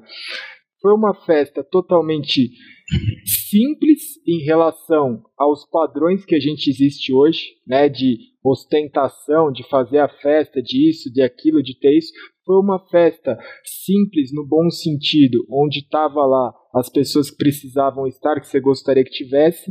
Aconteceram brincadeiras, que eram brincadeiras que eu fazia muito tempo que eu não via numa festa, uma interação, todo mundo bacana, todo mundo feliz, e não precisou de nenhum luxo em relação. Eram as pessoas que estavam ali que importavam. Né? Então, o seu estilo de criação é muito diferente. Né? Às vezes você não quer sair para um restaurante porque ficar dentro de casa, comer um negócio ali mais simples, está de boa. Às vezes você não quer pegar uma balada ou ir num rolê com os amigos do seu time porque seu estilo é diferente. Porque às vezes você quer ficar no seu quarto trocando uma ideia com a sua namorada que está aqui no Brasil. Né? E isso às vezes prejudica. Né? Prejudica assim. Você é, vê essa diferença? Porque lá fora, na Europa principalmente, os times eles estão muito mais orientados para isso que você falou, do tipo, você tem seu contrato, você tem seus compromissos, você tem seus horários e muitas vezes o jogador treina até de casa, né? Eles não moram na mesma gaming house ou eles têm um gaming office, mas treinam de casa. Só que os brasileiros eles estão muito mais acostumados com esse padrão de somos fazemos tudo junto, né? O que é o é que o brasileiro gosta de a gente gosta de ser uma família, entendeu? É, é uma outra família, querendo ou não, que você tem lá fora. Sim. E não acho errado isso, acho totalmente certo, por isso a gente consegue superar todo, todo mundo inteiro contra nós. Sim. E a gente consegue superar cada vez mais, e quanto mais falam, mais títulos ganham. Tanto SK, tanto a época que tinha Immortals, Sim. É, LG, tanto faz. E eu acho que isso tem que manter, entendeu? É, eu não, não sou a favor de, por exemplo, cada um morar na sua casa, pegar cada um morar no seu quarto. Acho que tem que estar junto, tem que estar convivendo junto para poder fazer é, fazer um criar uma intimidade. Exatamente. Do lado para quando ele errar, fazer uma coisa errada no jogo, você ter a liberdade de chegar nele e falar, entendeu? É, mas eu acho que também tem que ter o lado da pessoa, entendeu? Às vezes ela quer fazer alguma coisa que é bom para ela, você vai lá e fala, vai lá, cara, pode fazer. É uma família, né, cara? É uma família. Às vezes, é, às vezes é como se fosse a gente ter que na vida, a gente tem que trabalhar, estudar, lá a gente tem que jogar. E depois que acaba tudo isso, a gente, sei lá, chega final de semana, uns vão pra balada, outros vão pra não sei o que. Não que a gente tenha que fazer isso lá. Mas chega nos, nos momentos de folga, cada um faz o que quer, entendeu? Sim. E então é, é igual, cara. Acho que esse que acho que diferencia o brasileiro do, do resto do mundo em relação ao CS. A gente a gente dá vida pelo jogo. A gente dá vida para ganhar. É, é, é, é, isso que eu falo. Tem muita gente que assiste vocês ganhando um campeonato e fala eu daria a vida que tá, que pra estar tá lá. Eu já até postei isso, né? Tem muita gente que fala eu daria a vida para estar tá lá. E eu sempre respondo, não, você não daria. Quem deu é quem tá lá, né? Porque quem tá lá levantando o título com certeza deu a vida. Ninguém é campeão de nada por acaso, né, cara? Não existe sorte. Chegou lá à toa, cara. Ninguém chegou lá. Tava fora. E, e, e você tem essa vantagem, né, cara? Muito novo, muito novo mesmo, assim. É, me surpreendeu, eu não sabia dessa história que você tinha para mim. Você tinha começado mais recente, você acumulou aí muitas horas. Você tem aí, cara, uma longevidade muito grande ainda no Counter Strike e, e, e, o que, que você planeja assim, o que, que você almeja, porque hoje você está nessa situação que é uma situação mais delicada, mas você falou assim, cara, eu ainda quero ser o melhor do mundo, eu ainda quero entrar para é aquilo, eu estou mirando a estrela, a lua, mas eu tenho que criar o meu foguete aqui para chegar na Lua. Para eu ser o melhor do mundo, eu preciso estar tá competindo. Eu preciso ser entrar no ranking lá do top 20 já seria um grande negócio.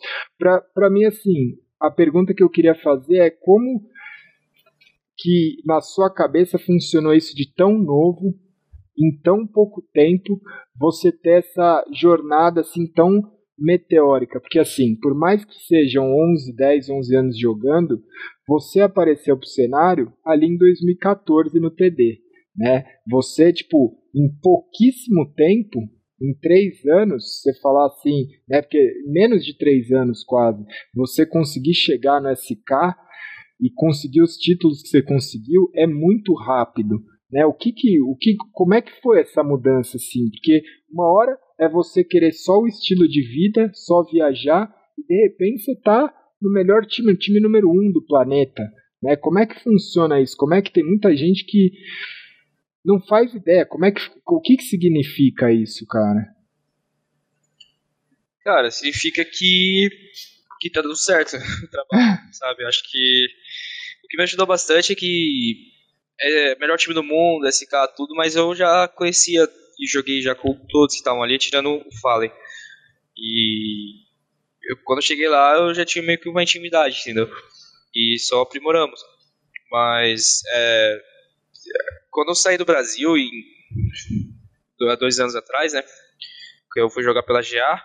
Sim. Eu, se eu não tivesse recebido aquela oportunidade lá, inclusive eu tava na G3X jogando, eu teria Sim. parado. Eu, eu ia parar de jogar, não ia querer continuar, porque é, já, eu já tava jogando há muito tempo e não tava dando certo, e enfim. Eu falei, vem pro G3X aqui, eu não vou te deixar. Depois, depois do conselho que o Fênix me deu, eu jamais deixaria você parar de jogar, Phelps. É, aí a gente acabou juntando no G3X, foi muito, muito, foi uma passagem muito boa.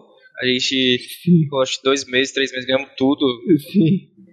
A gente ganhou muita coisa no Brasil. Aí, aí eu recebi a oportunidade de jogar no GA, você você falou vai, segue seu rumo e ganhei tudo. E eu falei, eu vou, essa foi minha última chance.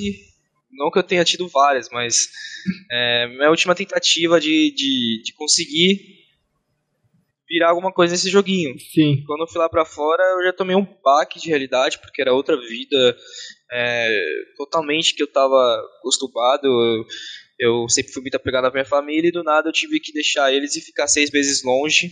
Sim. E no segundo mês eu já tava sentindo demais a saudade deles. E os, o, o, parece que é Deus que faz as coisas, porque a gente começou a, a ganhar dos times tops do NA. Eu cheguei lá com os meninos da GA falando, cara, a Cloud9 é muito bom, é muito bom, a gente, são muito, a gente treinou com eles, tomou de 6-0, não sei o que. E aí eu falei, nossa, sei lá o que, que a gente pode conseguir aqui. Aí a gente foi jogar os campeonatos e começou a ganhar os qualificatórios contra grandes times do NA, e tiramos os poderosos do NA e o time brasileiro desconhecido chegou no, na M Katowice e depois chegou em outro e depois chegou, aí depois emendou um invite para outro, que conseguimos ganhar o campeonato. Foi quatro títulos que eu ganhei com os meninos da GA. Sim. E. Então, tipo, parece que as coisas foram crescendo, sabe? Juntou. Parece que era para juntar aqueles cinco talentos e. E aí, seguir juntos que eles iam conseguir as coisas, entendeu? E parece que. Acho que foi muito aprendizado, sabe, cara? Acho que quando eu cheguei. O primeiro campeonato que eu joguei foi o qualificatório de Major que, que a gente teve lá em Ohio, lá atrás, acho que foi o primeiro Major que a gente ganhou lá. E eu lembro que a gente. Eu, eu cheguei lá, o primeiro jogo que eu jogava era contra o G2, que na época era os do Rare Games. Sim. Era o Smiths, era o Screen. Enfim, aí eu falei, nossa, cara, olha contra quem eu vou jogar.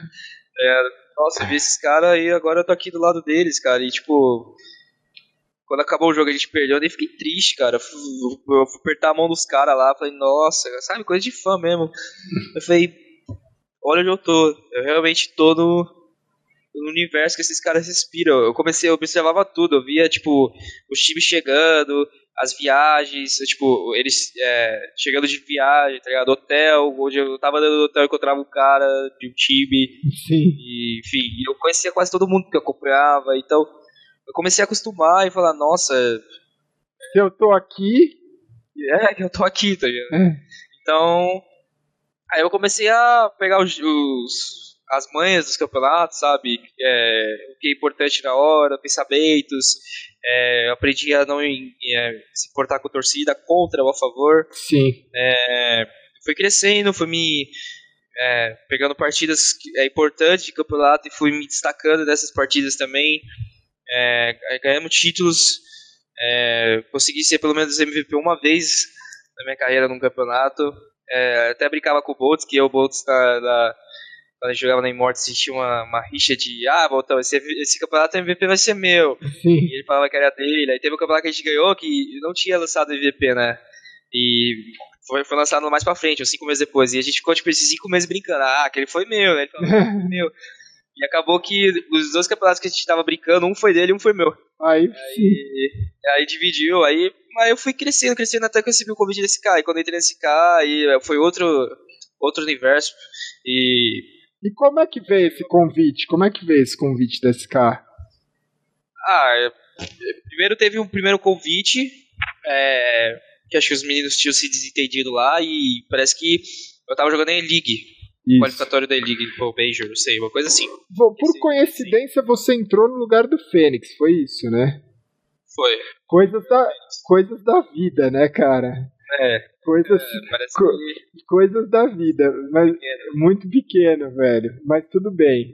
Ele não tem culpa nem você tem culpa, né? É, eu só. Eu nunca desejei kick de ninguém, nem mal de Sim. nunca vou desejar isso, sabe? Acho que você ter o sonho de jogar na melhor equipe do mundo não quer dizer que você queira que alguém saia de lá. Exatamente. É, você só tá lá e quando receber a chance, você tem que abraçar. E eu tava lá jogando e quando eu recebi a chance, eu falei, ah, quero ir, quero ver como é que é, quero tentar. E quando eu recebi a chance do Fênix, que ele tinha saído, eu já aceitei no PC duas vezes. E fiquei só esperando. Joguei os últimos temporadas pelo Immortals. É, os últimos, não, o último, na verdade. Que, que ter, a gente tava, tava jogando o qualificatório do Major. E aí tem o Major logo em seguida, depois aí eu poderia jogar pela SK. Que o Major ia ser em dezembro, eu joguei acho que em novembro o qualificatório. Naquela época não era tão distante o qualificatório Sim. pro Major, era tipo coisa de uma, duas semanas. E aí eu aceitei o convite, joguei o qualificatório pros meninos, a gente fez 2-0, depois a gente tomou 3, perdeu três partidas seguidas que fiquei triste pra caramba. Aí depois dali eu já já aceitei o convite dos meninos, e aí eles jogaram com o Fox, acho que foi, foi, foi em janeiro o Major, não sei Isso. foi em janeiro, acho que foi no mês de janeiro. Aí eu, eu já fui acompanhar, fiquei vendo eles treinarem e no Major já, e peguei. Foi mais ou menos o que aconteceu com o Boltz agora, né? Sim. Um pouquinho depois. É, o que eu passei ano passado, é, ano retrasado, né? Ano passado, sei lá, tá até bugando minha mente. Mas, Fox, que eu fiquei vendo ele jogar, o Boltz foi lá e viu eu jogar também. E, e foi a mesma coisa engraçada que o Fox saiu na semifinal, eu também saí na semifinal do Major. E. Bom, acho que. Mas são histórias parecidas. Mas como é que foi o convite? Quem te convidou? Veio como assim? Como é que é um convite pra quem nunca imagina? Como é que é um convite do SK, cara? Ah, cara, tipo, a gente tem o WhatsApp dos caras, tudo, né? Então, o Ded, primeiro que chegou pra mim, falou assim: Ó, os meninos querem você. Aí eu falei: Aí já. Querem, querem pra quê? Aí eles falaram: Ah, parece que vai entrar no time, né? Ele- até zoou lá, né? Tipo, como assim querem pra quê?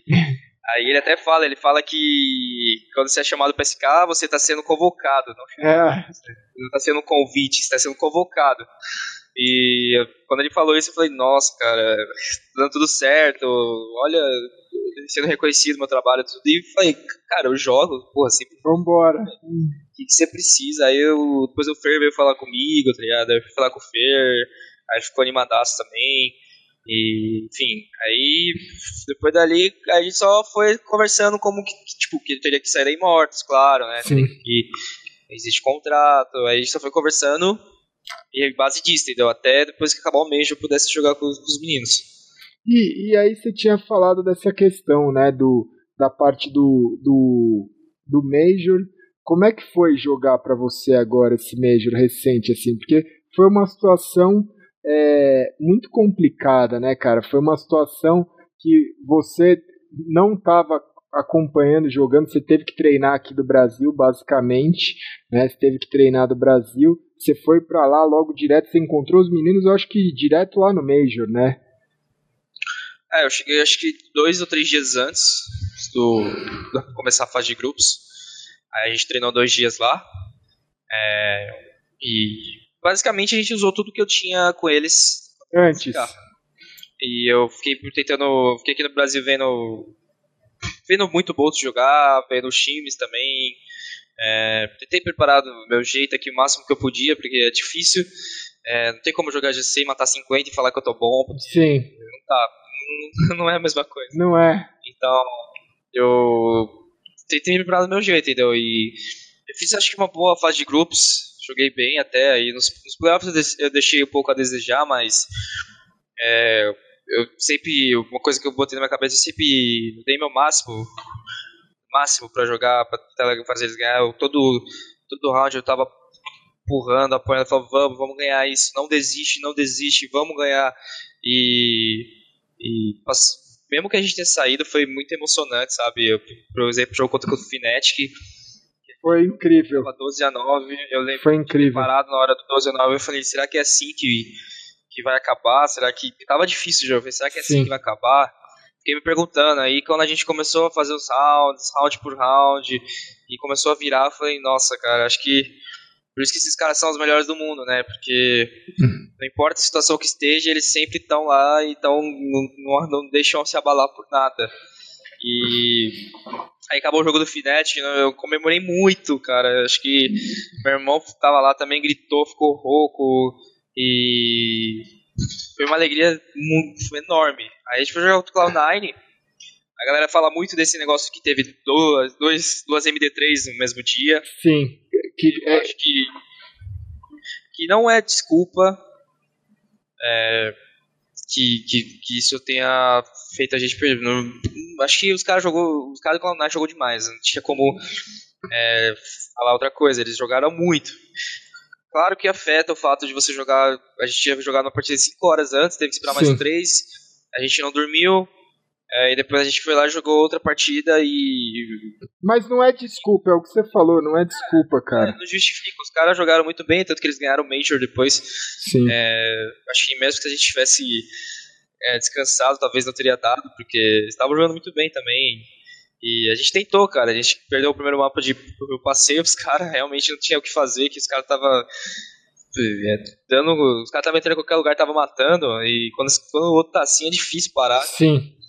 E na Cabo a gente conseguiu ganhar. Aí na Inferno a gente também tava muito difícil. Cara, jogou muito bem. Porque uma, uma dúvida que eu fiquei, porque eu acompanhei pelo menos nesse Major todos os jogos de vocês, eu acompanhei, até comentei no canal, mas assim, é, primeiro, na minha opinião, humilde opinião, o jogo do SK contra o Fnatic não é porque eu sou brasileiro, mas foi muito mais legal de assistir do que o jogo da final do Cloud9 e a FaZe, velho. Eu não sei o porquê, mas assim, o jogo da final, na minha opinião, teve muita gente que adorou. Eu sei lá, teve alguma coisa, eu não sei o que que foi, mas eu achei um jogo muito estranho.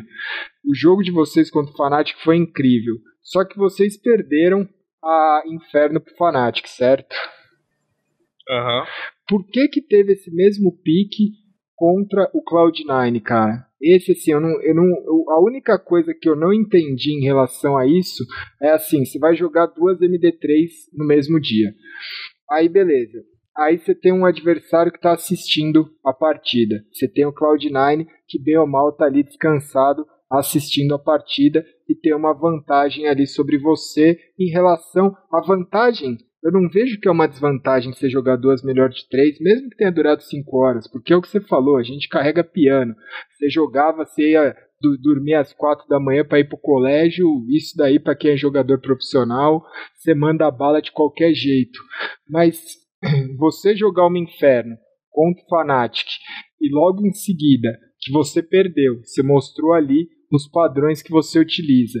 E logo em seguida você jogar o mesmo mapa contra um Cloud9 que é um, tipo, um time difícil, o porquê que dessa escolha? Foi a única coisa, única coisa que na hora eu pensei assim, eu falei, cara, por que inferno, velho? Ali dentro daquilo lá você teve alguma ideia, alguma participação ou sabe falar melhor sobre isso, cara? O porquê do. Cara, eu acho assim, eu não participo, participava muito nos, nos vetos, sabe? Eu acho que qualquer mapa que eles queri, quisessem, eu tava pronto para jogar. Então nunca muito dava opinião, porque, sei lá, às vezes dava, às vezes não dava, mas sempre de boa, qualquer mapa que seja. O do Veto contra o Cloud9 eu lembro que eu tava de, é, na minha cadeira, eu tava meio que concentrando pro jogo, sabe? E eu tava ouvindo eles falar do Veto, mas eu tava com o fone aquecendo, então nem Sim. me liguei muito por quê. Mas eu acredito que assim, é... Cloud9 tem mapas muito bons. E acredito que a gente não tem uns mapas tão bons e eles têm uns mapas que são muito bons, que são os que os nossos que não são tão bons. Então, ele, por exemplo, é, a cache deles é muito boa, a nossa não é tão boa. Entendeu? Então a gente a gente sempre vai pelo pela lógica, entendeu? Acho que a gente já perdia a Inferno, mas é, a Inferno nossa contra eles era melhor do que se fosse Cash, entendeu? Você sentia isso? Porque eu te senti é. muito. Eu, eu assisti o jogo, eu senti você muito desconfortável naquela Inferno, cara. Na Inferno contra o Fnatic, eu te achei muito desconfortável em relação a, a, a você estava querendo forçar ali, entrando na parte mais técnica, mas você estava fazendo a função ali de na parte de TR de dominar a banana e era muito difícil ali, cara. Dava, você teve muito problema em relação a isso, né? É, tipo, eu acho que assim, é... Inferno nunca foi um mapa que eu, que eu gosto e Sim. que é um dos melhores mesmo. Então, acho que eu, assim, eu pego, eu tava pegando uma posição que é bem complicada Sim. de pegar de CT principalmente é, quando você não tem a WP também, quando você também não tem mais bomba, que é uma posição que é muito aberta, que é o NIP, entendeu? Então, é, o cara pode chegar. E sim, eu tenho que pegar a informação no meio ali o tempo todo. Sim. É, tem que dar informação pros meus amigos que estão lá no bomb, tem que falar, ó, pode ter entrado, pode não ter entrado, e isso gera risco. Teve até um round que eu tava numa fresta muito mínima, e o JW entrou e me pegou nessa fresta muito pequena. Qualquer flash pode estourar. É, e eu dei HS nele ainda, deixei ele com 10. Aí teve uma outro round que eu fiquei numa festa muito hum, menor. Ele tava na outra e literalmente o cara entrou, me deu um tiro, eu fiquei 40 de vida já recuei. Tipo, eu simplesmente perdi 60 de vida só pra pegar uma informação. Sim. É, tem gente que tem facilidade, tem gente que não tem facilidade, mas eu não. Eu não tinha facilidade de jogar naquela posição. E, tipo, a gente já tinha trocado na época que eu tava no time, a gente tinha colocado já o Fer lá, já tinha colocado. É uma posição difícil demais É, de jogar, cara. muito difícil. Então, eu basicamente, sei lá, eu, eu tava tentando me adaptar, tentei me adaptar pelo, pelo Cloud9, entendeu? Começar a jogar mais recuado, mas, é, enfim, às vezes, não tem, às vezes não tá certo. E a posição negócio da banana é aquele negócio que eu falei pra você, sabe? A gente, a gente pode até dominar a banana às vezes, mas a gente perde muita vida às vezes fazendo Sim. isso. E os caras só atacando bomba, os caras podem tirar muita vida da gente, e a gente Sim. nem vê eles. Então, acho que E nada garante É, que você tenha um respawn, né, cara? Porque Inferno é um mapa ali que se você não tiver o respawn já era, cara. Você não domina e pronto. Você Na fica... banana você pode morrer na smoke, você pode tomar É. bombas, você pode tomar varada, aquela porra de muro lá, Sim, e que nem ficar tirando de Alp lá. Dá pra você fazer, tomar várias coisas e é complicado. Então, tava- acho que são duas posições que eu não me adaptei, que eu não consigo, pelo menos por agora, fazer tão bem. Ou pelo time da SK, dentro do time da SK eu não conseguia fazer tão bem. É, e dei azar que caiu esses dois mapas, mas na hora ali eu tentei fazer o que era importante, entendeu? E É. tá certo, tem que fazer. É, porque o, que eu senti foi justamente isso. Ficou nítido, pelo menos pra mim. Eu até passei isso na, nos comentários. Eu falei, cara, o Phelps tá muito desconfortável fazendo essa posição. Porque era nítido que você estava desconfortável fazendo uma posição contra o Fnatic. Na minha visão, estava nítido que você estava ali numa posição totalmente desconfortável.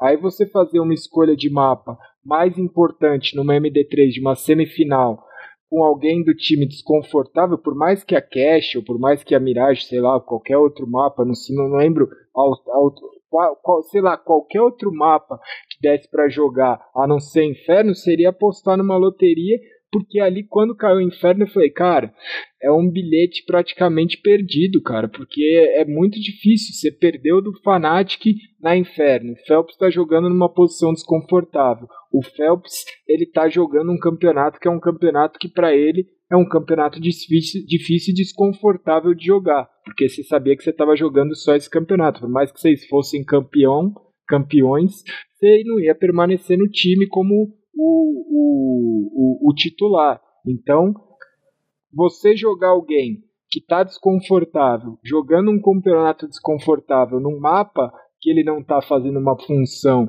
que você é, não, não, como você falou, você não estava claramente confortável, cara, você deu uma brecha gigantesca, tipo, entregou o bonde pro cara passar por cima, né? É, existe isso também. É, acho que eu tava desconfortável também, mas esse é aquele negócio, sabe, cara? A gente, na hora lá, não tem essa a gente tá desconfortável, né? a gente chega e fala, não, Vai dar, é. vamos É. ganhar e vai dar, vamos ganhar. O problema contra o Cloud9 nem foi tanto o CT, né? Foi mais o Tech, a gente não conseguiu fazer muita coisa, acho que virou 13 2, 12 3, uma coisa assim. Sim. e perdemos inclusive muitos epos para eles. Então acho que e tipo eu já tinha jogado também nessa posição quando eu era do time. É, acho que eu tava desconfortável. Tem posições e mapas que eu fico desconfortável, mas são posições que eu preciso pegar pro time, entendeu? E talvez se pro resto do time era melhor jogar Inferno, tendo uns quatro confortável e eu desconfortável, do que jogar uma cash com três ou quatro desconfortáveis, eu prefiro que jogue Inferno comigo só desconfortável É isso. carrego o peso todo que for possível, mesmo que eu erre, foda-se, eu vou jogar pelo time, sempre falei isso e, E, e tentei mudar, tentei me adaptar de um jogo pro outro, mas é, não tem, se os quatro estão confortáveis jogando, o que é importante é os quatro estar confortáveis. Se a gente sair com a vitória é o que mais importa. E eu te, na hora ali eu só, só tentei esquecer se eu estava bem ou não naquela posição e fazer alguma coisa diferente e me, me, me, motivar por dentro, na minha cabeça, falar, vamos fazer isso, você vai matar dessa vez, você vai conseguir dessa vez, é, joga desse jeito, joga daquele jeito, joga em dois, joga em três, faz as coisas diferentes. E a gente, eu fui tentando me adaptar, e só que o problema é que a gente também não teve muitas muitas chances de jogar de CT para também testar se tava Sim. se deu certo ou não e só teve um round eu acho que eu acabei morrendo ali mas acontece também eu tentei fazer uma coisa é aquele negócio cara é além de ser uma posição bem difícil é, qualquer risco seu você pode morrer sozinho ali a galera fala nossa você tá jogando sozinho morrendo sozinho mas ele não, não sabe Acontece, o que passa. É. É, foi basicamente, acho que Inferno acho que não foi muito é, o lado do meu jeito da posição ali, mas foi mais que a gente em time ali, não, em time, conjunto em time não tava bem no Inferno. Acho que. Sim. É, é foi a única coisa que eu não entendi. O pique, esse pique foi a única coisa que eu não entendi, cara. Não, não é nem pela questão da Inferno. Foi a questão de ter jogado a Inferno com o Fnatic. E, cara, me desculpa, mas de TR me corrija se eu tiver errado. É dois ali banana, todo round, um no meio dois campanário. Não tem segredo. É só isso que vocês apresentaram ali e aí vai colhendo informação, escolhe um bomb e entra. Certo? Não é, tem? Não tem. A gente não tinha muita coisa preparada, sabe? É, então. A gente Aí... Né? Não, não, tinha, não tinha, porque assim, eu, eu, eu, comecei, eu falei, beleza, já peguei aqui o padrão da SK.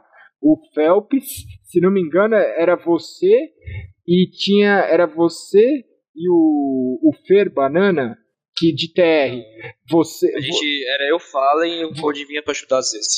Isso, mas aí ficava sempre dois, né? Aí o Fallen pegava mais informação do meio, e aí você tinha do outro lado o, o Cold. É, era assim. A, gente ou deixava para eles de comer essa banana ou a gente não deixava. Isso. Deixava e aí eu falo em por causa das bombas, que a gente precisa de bomba pra dominar, e a gente fazia nosso domínio ali certinho, que a gente tinha combinado, e deu certo 90%, 90 das vezes. É, e quando acontecia isso, deixava eu ali para manter o controle da banana Sim. e voltava os dois e criava espaço em outro lugar, entendeu? Era basicamente isso. E aí você tinha e aí você tinha o Taco e o Fer do outro lado fazendo uma padrão. Era é. isso basicamente. É, basicamente era, a padrão era essa praticamente. E aí, e aí dali vocês partiam para alguma coisa. E aí o, o, o que eu senti assim, porque é muito complicado, né? Quando você entrega que você tem uma tática padrão, e aí você perde nesse mapa pro Fnatic, e aí você vai jogar contra o Cloud9, o cara que assistiu a partida naquele mesmo dia, ele fala, cara, a gente tem uma vantagem muito grande, né? A gente tem ali, a gente sabe, pelo menos a gente sabe o que, que eles vão apresentar ali, como é que a gente pode é, fazer isso, né? E uma, e uma, é. uma diferença que eu senti que é muito grande é que, se não me engano, é o Tarek e o Rush ou quem que tem os mesmos caras que cobrem a, o bombe da banana, o bombe B, são os mesmos caras que atacam o bombe B. Eles tinham uma dupla que sempre dominava ali a banana, que era a mesma dupla que cobria. E no caso de vocês, vocês alternavam isso, né? Que foi o que você falou. De TR você ficava responsável pela banana e de CT você ficava responsável pelo NIP. Você acha que isso faz diferença também? Porque eu, por exemplo, eu sempre gostei de atacar a posição que eu cubro, porque se eu sei cobrir, eu sei atacar ali os macetes, né? Eu sei, eu sei o pensamento de quem cobre ali, pelo menos, né? É, tem, tem, uma, tem uma vantagem, claro. Acho que se você cobre a posição e você ataca, acho que tem, você tem mais macetes. Mas acho que, sei lá, acho que isso é bem relativo. Tem gente que consegue fazer a função muito bem também, não cobre lugar. A gente tem facilidade. Eu, eu quando, por exemplo, cobria e atacava, eu não conseguia, conseguia cobrir direito e atacava, atacava bem. Já com... É. Já quando eu joguei, eu joguei na B1 uma vez e. Tanto que aquele rush da banana lá é quando eu tava jogando na B1, entendeu? Sim. Fair e tal. Então acho que é relativo, mas isso tem uma vantagem, assim, se você cobre você ataca, você tem. Você sabe mais ou menos o que você vai fazer, que bomba vai vir. Esse jogo que você falou tava 15 a 9, cara. Vocês ganharam, velho. Né? Tipo, é. esse ra- é, né, é, é aquilo que você falou. Vocês contra o G2 ali, 15 a 9, me desculpe. Pode ter acontecido o que for. Mas, cara, vocês estavam 15 a 9 de CT ali. Por mais vacilo que você deu, vocês meteram 15 rounds ali, tranquilo, cobrindo de CT, você cobrindo mesmo o bombe que você atacava, né? Você tava muito mais confortável ali do que no NIP, né? Com certeza, ali, aquela partida ali eu tava bem. Tava jogando bem a Bion, tinha segurado bem uns rounds lá. E. É aquele negócio, cara. Eu, eu, na minha cabeça, eu não considero que aquilo fez entregar a partida, mas é, eu considero que aquilo abala um pouco, porque no momento que você faz isso, é, não, não pra nós lá na hora, porque a gente- o povo do. Os três que estão no outro bomba, eles não sabem o que aconteceu. Eles Sim. que Nós dois morremos. Sim, É, mas pra mim, pro Fer, a gente fala, nossa, o que a gente fez, entendeu? É, mas é Ah, mas essa história de- deixa pra lá. Agora, a- a- é um aprendizado. A questão, assim, que você falou quando você foi. A Golden Chance foi um, foi um episódio muito bacana, assim, né? Porque aconteceu lá na, na, na arena da agência X5. O time da Golden Chance era você, o Fênix. Aí. Que, que, quem Essa, essa, essa Golden, essa aí, eu. Essa eu não joguei, porque. eu- essa aí eu tava com. Tava com o time do ZQK. Ah, verdade. Você não. Você jogou a segunda Golden Chance, né? Na verdade. só te- eu não sei se teve duas ou não, não sei. Eu lembro que teve essa, aí as meninas foram lá pra fora e jogaram o final de semestre lá fora. E aí o Fênix foi chamado. Aí o Fênix e o Taco foram chamados. O... Aí eu acho que o Steel não ficou no time e sobrou uma vaga. Entendeu? Aí eles pensaram em mim. Não só em mim, pensaram em outros nomes. É que eu acho que os Sim. outros nomes eles não. é, Eu tive muita sorte também, que uns não aceitaram, outros falaram que ia pensar, e quando chegou em mim eu falei, eu aceitei na hora. Então acho que também foi uma sorte. E tudo, tudo, tudo foi levando. Cara, é muito, Aí o é muito louco. É, Fênix foi entrar de novo aí. Cara, e, e é, é muito louco isso, né? Porque, tipo, é o que você falou. É muito, tipo, o Fênix abriu espaço pra você. Primeiro ele falou muito bem, jogou com você, aí ele abriu espaço pra você entrar no time que aí na época eu acho que já era o Temp Storm, né? Se não me engano. Já, Aí, acho que um mês, dois meses depois. Aí a gente jogou com os qualificatórios como GA, aí quando a gente foi jogar os campeonatos da Europa era Temp Storm. Isso. Aí depois ele abriu lugar pra você na Luminosity e hoje ele tá.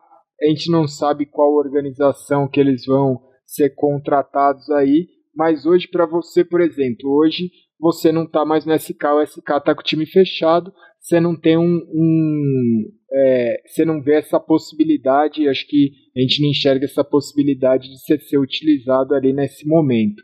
Nada impede que no futuro, assim como o Boltz já saiu do SK e voltou, não impede que no futuro você volte. Mas uma pergunta hoje, por exemplo, tirando os meninos do SK, qual que seria o time que você tem vontade de jogar? Qual que o qual é uma dúvida, é uma curiosidade minha. Hoje, se você pudesse juntar quatro jogadores para falar assim, cara, esse é o time que eu quero conquistar, esse time dá para bater de frente ali com qualquer um. Quem seria esses quatro jogadores, cara? Cara, eu acho que. Em questão de jogador, não sei exatamente é, o que seria a, a junção certa pra isso.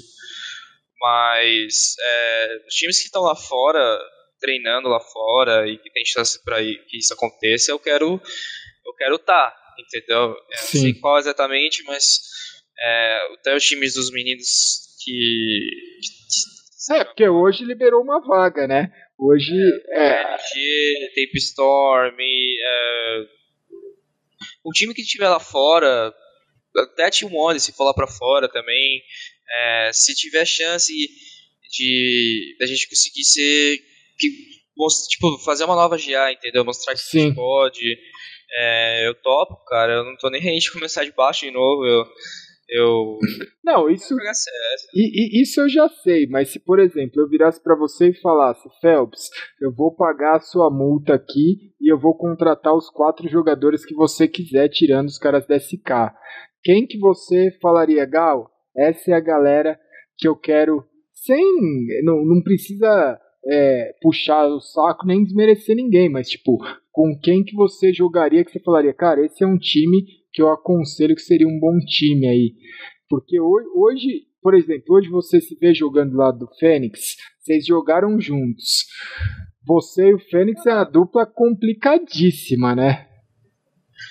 É, eu não tenho nada contra ninguém, cara. Acho que eu me vejo jogando do lado dele sim, me vejo jogando do lado de, de qualquer um do time dele. É, e me vejo jogando também do lado de qualquer um da LG também. Sim. Eu acho que os quatro também, os quatro que estão lá no, no, time que estão sem organização também podem pode ser um time que eu colocaria também. É, é, a gente tem cinco, mas tem jogadores ali que também eu colocaria. É, tem o Nex, tem o Shello, são jogadores muito bons, Yel, enfim, são jogadores que são showtime, que são podem dar Sim. um gás a mais, né? Então, tipo, acho que os quatro, os quatro do, do, do que saíram agora da organização né? O Henrique, o Lucas. Joguei com eles, sei como eles são são bons, monstros. É, o Henrique, o Lucas, o Fênix e o Beat, né? Ele também são monstros. É, acho que mais esses dois times, cara. Acho que a line que tá nesses dois times são lines bem promissoras, cara. Bem promissoras. É, porque hoje o que circula é isso, né? Com a saída do KNG, o que circula é muito essa sua entrada para o time, não sei. Porque eles tiveram um contrato liberados, né? tiveram, eles foram liberados dos contratos deles.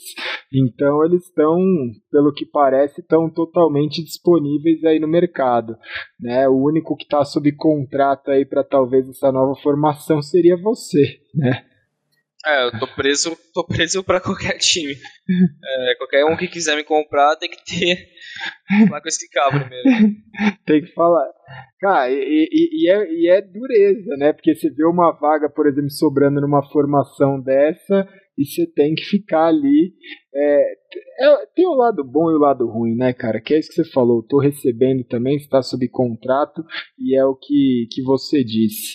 Mas eu, eu, eu entendi assim o ponto de. Primeiro, é, eu acho que tirei. Eu não tinha visto por esse lado que você falou, assim, o que eu acho que é muito importante, eu acabei não frisando, é o quanto é admirável você falar, cara, se os quatro estiverem confortáveis e eu não estiver desconfortável, para mim tá tudo bem. Esse é um nível de doação extremo, é uma pessoa que eu gostaria muito de ter no meu time em qualquer situação, porque é uma pessoa que fala algo desse tipo é uma pessoa que vai te agregar, né? É uma pessoa que, mano, são poucas as pessoas, são poucos os jogadores que é isso que você falou. Sempre vai ter o, ter o cara que vai querer matar no eco, sempre vai ter o cara que vai querer pegar a posição mais safe, sempre vai ter o cara que vai querer é, passar uma mensagem que muitas vezes nos bastidores não é a realidade do que a gente vê, né? A gente sabe que existe, é o que você falou, o Nick é uma escolha. Tem muitos jogadores que assumem um personagem ali, né? Tem muitos jogadores que o cara tá ali, ele é para os fãs uma coisa, ele é para a mídia uma coisa e por trás ele é totalmente diferente.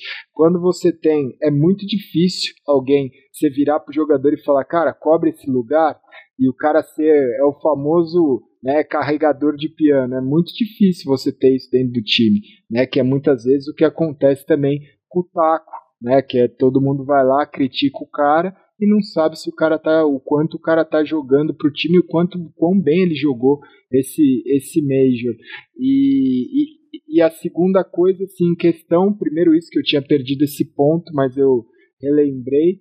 E a segunda coisa é que assim, quando você falou que foi para fora e sentiu o baque muito forte, é porque você tem uma relação com a sua família muito grande, mas também tem uma relação com seus amigos muito grande, né? Você tem amigos que são irmãos ali, né, cara? É muito, é muito difícil, né? Porque todo mundo só vê o lado bom, né? Tipo, ah, você tá indo para fora, você tá indo para uma mansão, você tá indo para Califórnia, você tá recebendo em dólar, você tá isso, você tá aquilo, mas tipo, a doação, que é isso, é o que eu falo, eu fui viver com 30 anos o que eu tinha que ter vivido com, às vezes com 18, 19, com 20, com 21. Hoje eu tenho 34. Os meus últimos anos, às vezes eu fui curtir coisas, ou até hoje, eu paro para curtir coisas que o pessoal fala, porra, tipo, o que, que você tá fazendo? Às vezes eu tô de bobeira dando risada de uma coisa falando, cara, não acredito, eu tenho um, um dia livre para mim.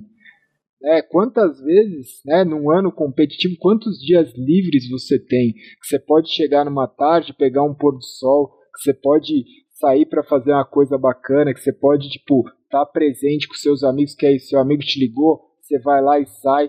Tá lá fora é uma doação surreal, né? E pela ligação, porque tem gente que é mais afastada, tem gente que não tem tanta amizade, tem gente que não tem uma relação tão boa com a família.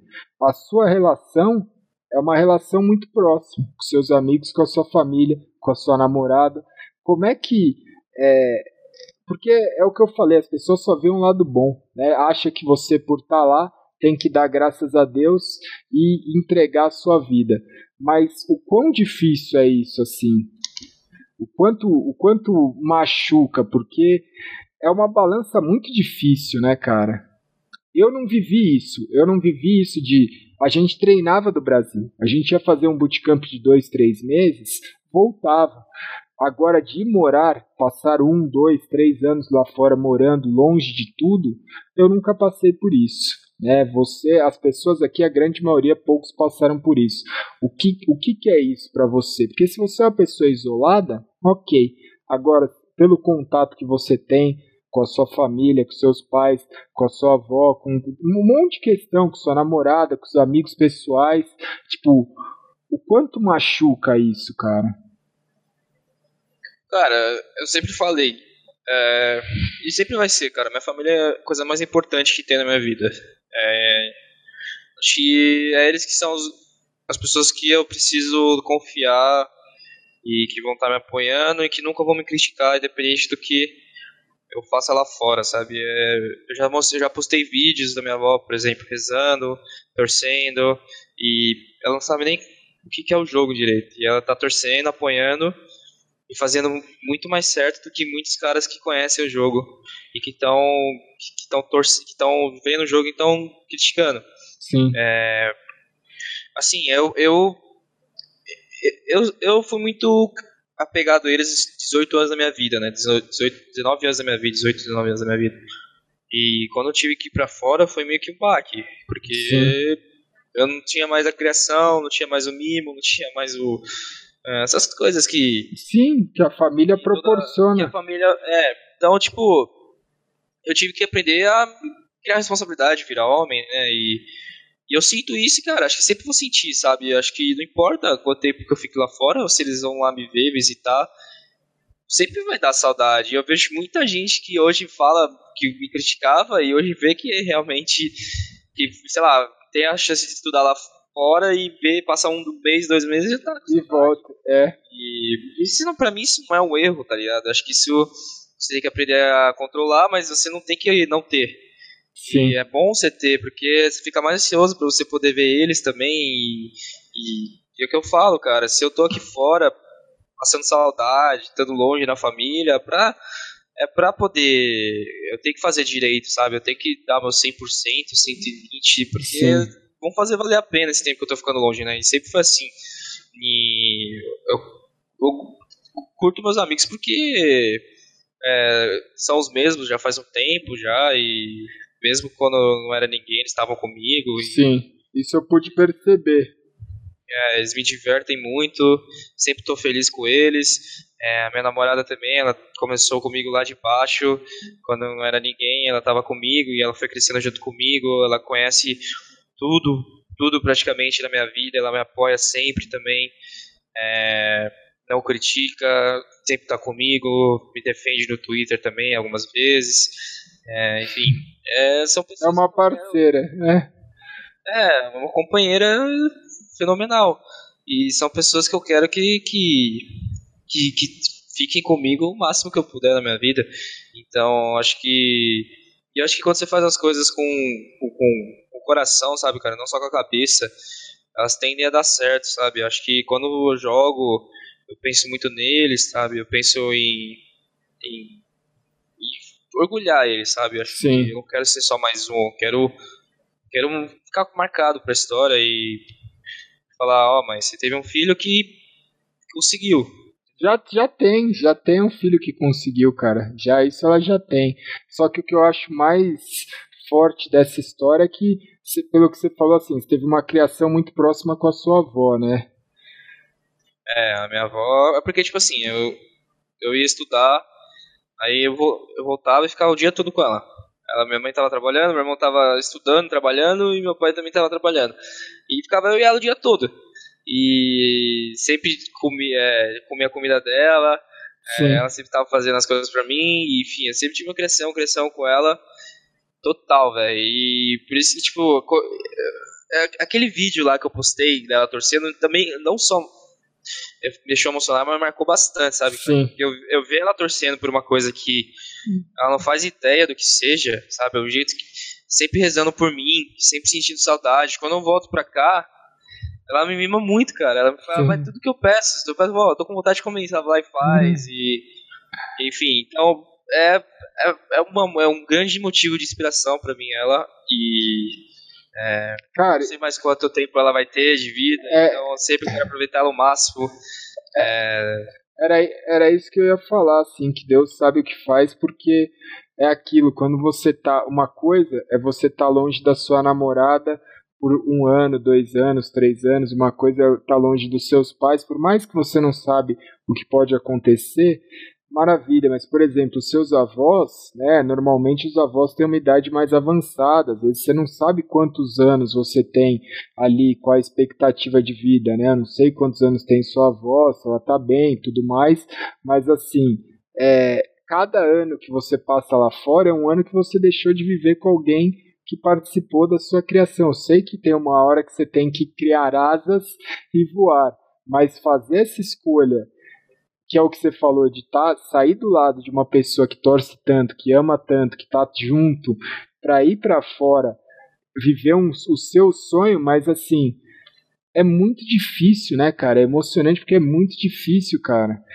É, não... Assim, é, quando eu digo que eu, assim, eu não preciso às vezes de aceitar o convite, porque é oportunidades que a vida vai dando para você, entendeu? Se você se eu deixasse de, ser, de ter aceitado, eu podia eu não podia ser ninguém hoje.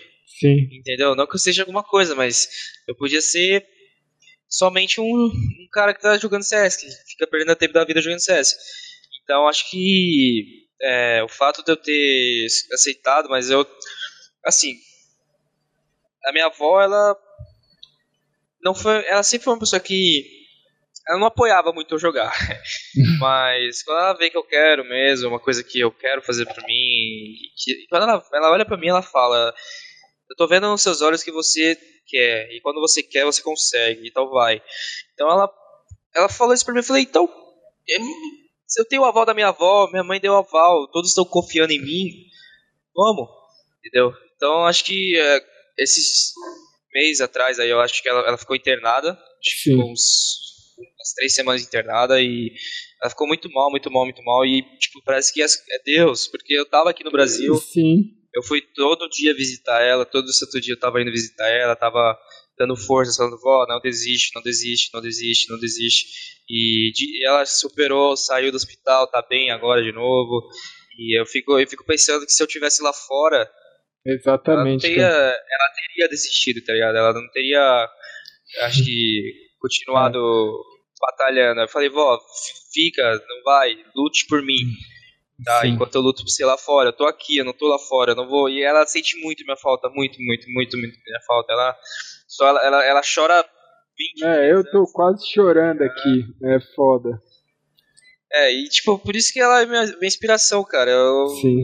Ela, ela, ela é magnífica, cara, magnífica. Não tem nem o que, o que dizer, cara. É vó, vó que só quer, ela daria a vida pra mim. Então, enquanto eu estiver lá fora, eu vou lutar não só para re representar o Brasil, claro, mas tipo para dar orgulho para ela, principalmente, porque é isso que eu acho que ela mais quer. Acho que não deve ter coisa melhor para ela do que ver eu levantando um troféu e ah, já vi. ela não entende no joguinho, né? Ah, mas ela já ela entende, não tenha dúvida que ela entende pela sua alegria, né, cara, pelo seu sentimento. E é o que você falou, às vezes a gente vai aqui é, nos bate-papos a gente vai montando um quebra-cabeça gigante onde as peças vão se encaixando e tem faz muito sentido você estar tá no Brasil essa época, você ter passado por isso e porque, cara, é, tem que ser muito ingênuo para imaginar que você daqui a pouco não vai estar tá num grande time jogando em alto nível e conquistando as coisas que você tem que conquistar, porque você é muito novo, né? Que você tem uma bagagem muito grande e você é um nome que qualquer pessoa gostaria de ter na sua organização. A única coisa é que você tem um contrato que é um contrato que é caro e vai ter um tempo aí. Mas é, a, a, a, o que fica muito claro é que para você, eu não preciso nem te fazer essa pergunta, mas para você valeu mais a pena passar esse tempo com a sua avó e estar tá nessa condição que você está hoje, de estar tá aqui no Brasil e não poder estar tá jogando no SK, do que se você tivesse lá no SK, cara? Acho que valeu, cara. Porque não, eu não, eu não tenho. do time é. e eles conseguiram ganhar títulos, é, mesmo assim. Fiquei feliz por eles e ao mesmo tempo estava com a minha família, estava no momento que a minha avó mais precisou de mim. Sim. E estava descansando também a cabeça, refleti muita coisa, aprendi muita coisa e eu não me arrependo de nenhum momento da decisão que eu tomei, sabe? Eu acho que eu pensei muito tempo Sim. antes de tomar e parece que tudo deu certo, graças a Deus. Eles continuaram com uma boa equipe. É, eu tinha muito medo de acabar deixando eles na mão se eu saísse, mas parece que Deus também colocou o Boltz para estar tá lá, para poder fazer eles ganharem. Sim. E, e ao mesmo tempo eu tava também no, no momento Cara, se... que minha família mais precisava, né? Que é, exatamente. parece que juntou. E agora que parece que tá todo mundo bem, que minha avó tá bem, minha família tá bem, já tá bastante tempo comigo aqui, parece que é um momento bom para poder voltar a fazer o que, que eu sei de fazer, fazer de melhor da vida. Né? Exatamente, cara. Se SK, quando convida, é uma convocação, quando Deus convoca é mais forte ainda, né, cara? Você pode ter certeza, né, que a, a, convocação de Deus acaba sendo mais forte, ele sabe o que faz. Você teve aí no, no lugar certo, na hora certa, a todo momento. Cara, acho que é, é, é, é muito em relação a isso, assim, minha, minhas dúvidas, o que eu tinha de dúvida é, foi muito tirado porque eu queria conhecer mais a história por trás do, do João, do Phelps, queria conhecer mais a história em relação a isso, esse seu momento aí, como é que você tá de passagem, o que, que você espera para o futuro, você já deixou muito claro em relação a isso, o tipo de pessoa, de ser humano que você é, e eu, eu acho que assim, cara, fenomenal, não tenho palavras. Foi o que eu te falei, eu já te falei pessoalmente, estou te falando aqui novamente, não tenho dúvidas que você é um cara fora do comum, você é um cara fora, você é aquele um em um milhão, que você ainda vai levantar muito troféu, você ainda vai levantar muito título e dar muito orgulho.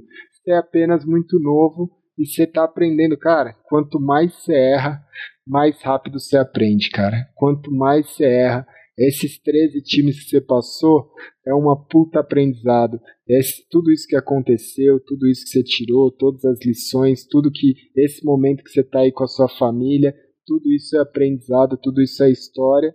E eu acho que assim, eu espero que as pessoas comecem a olhar. Eu acho que esse é o canto, né? O MD2 é um é um lugar aqui seguro para a gente poder falar de tudo e explicar os pontos, né? Que muitas vezes as pessoas não entendem a cabeça do jogador profissional, muitas vezes as pessoas polemizam, criam argumentos em coisas que não tem, é, né? Que não tem, não tem polêmica, não tem nada. Você foi muito claro em relação a isso e deu para conhecer muito mais do ser humano aí, Phelps, ou como você falou, cenourinha, né? Cenourinha Cenourinha, a história do, do jogador. Você tem alguma coisa para perguntar aí? Alguma dúvida?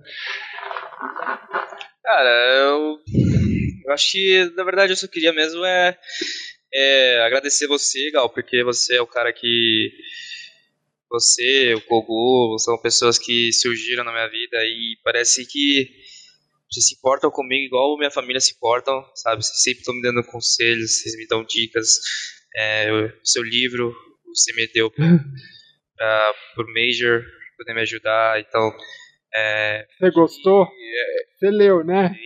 Gostou? É um livro bom, né?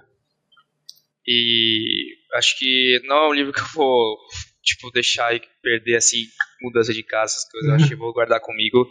porque eu gosto de repetir as coisas.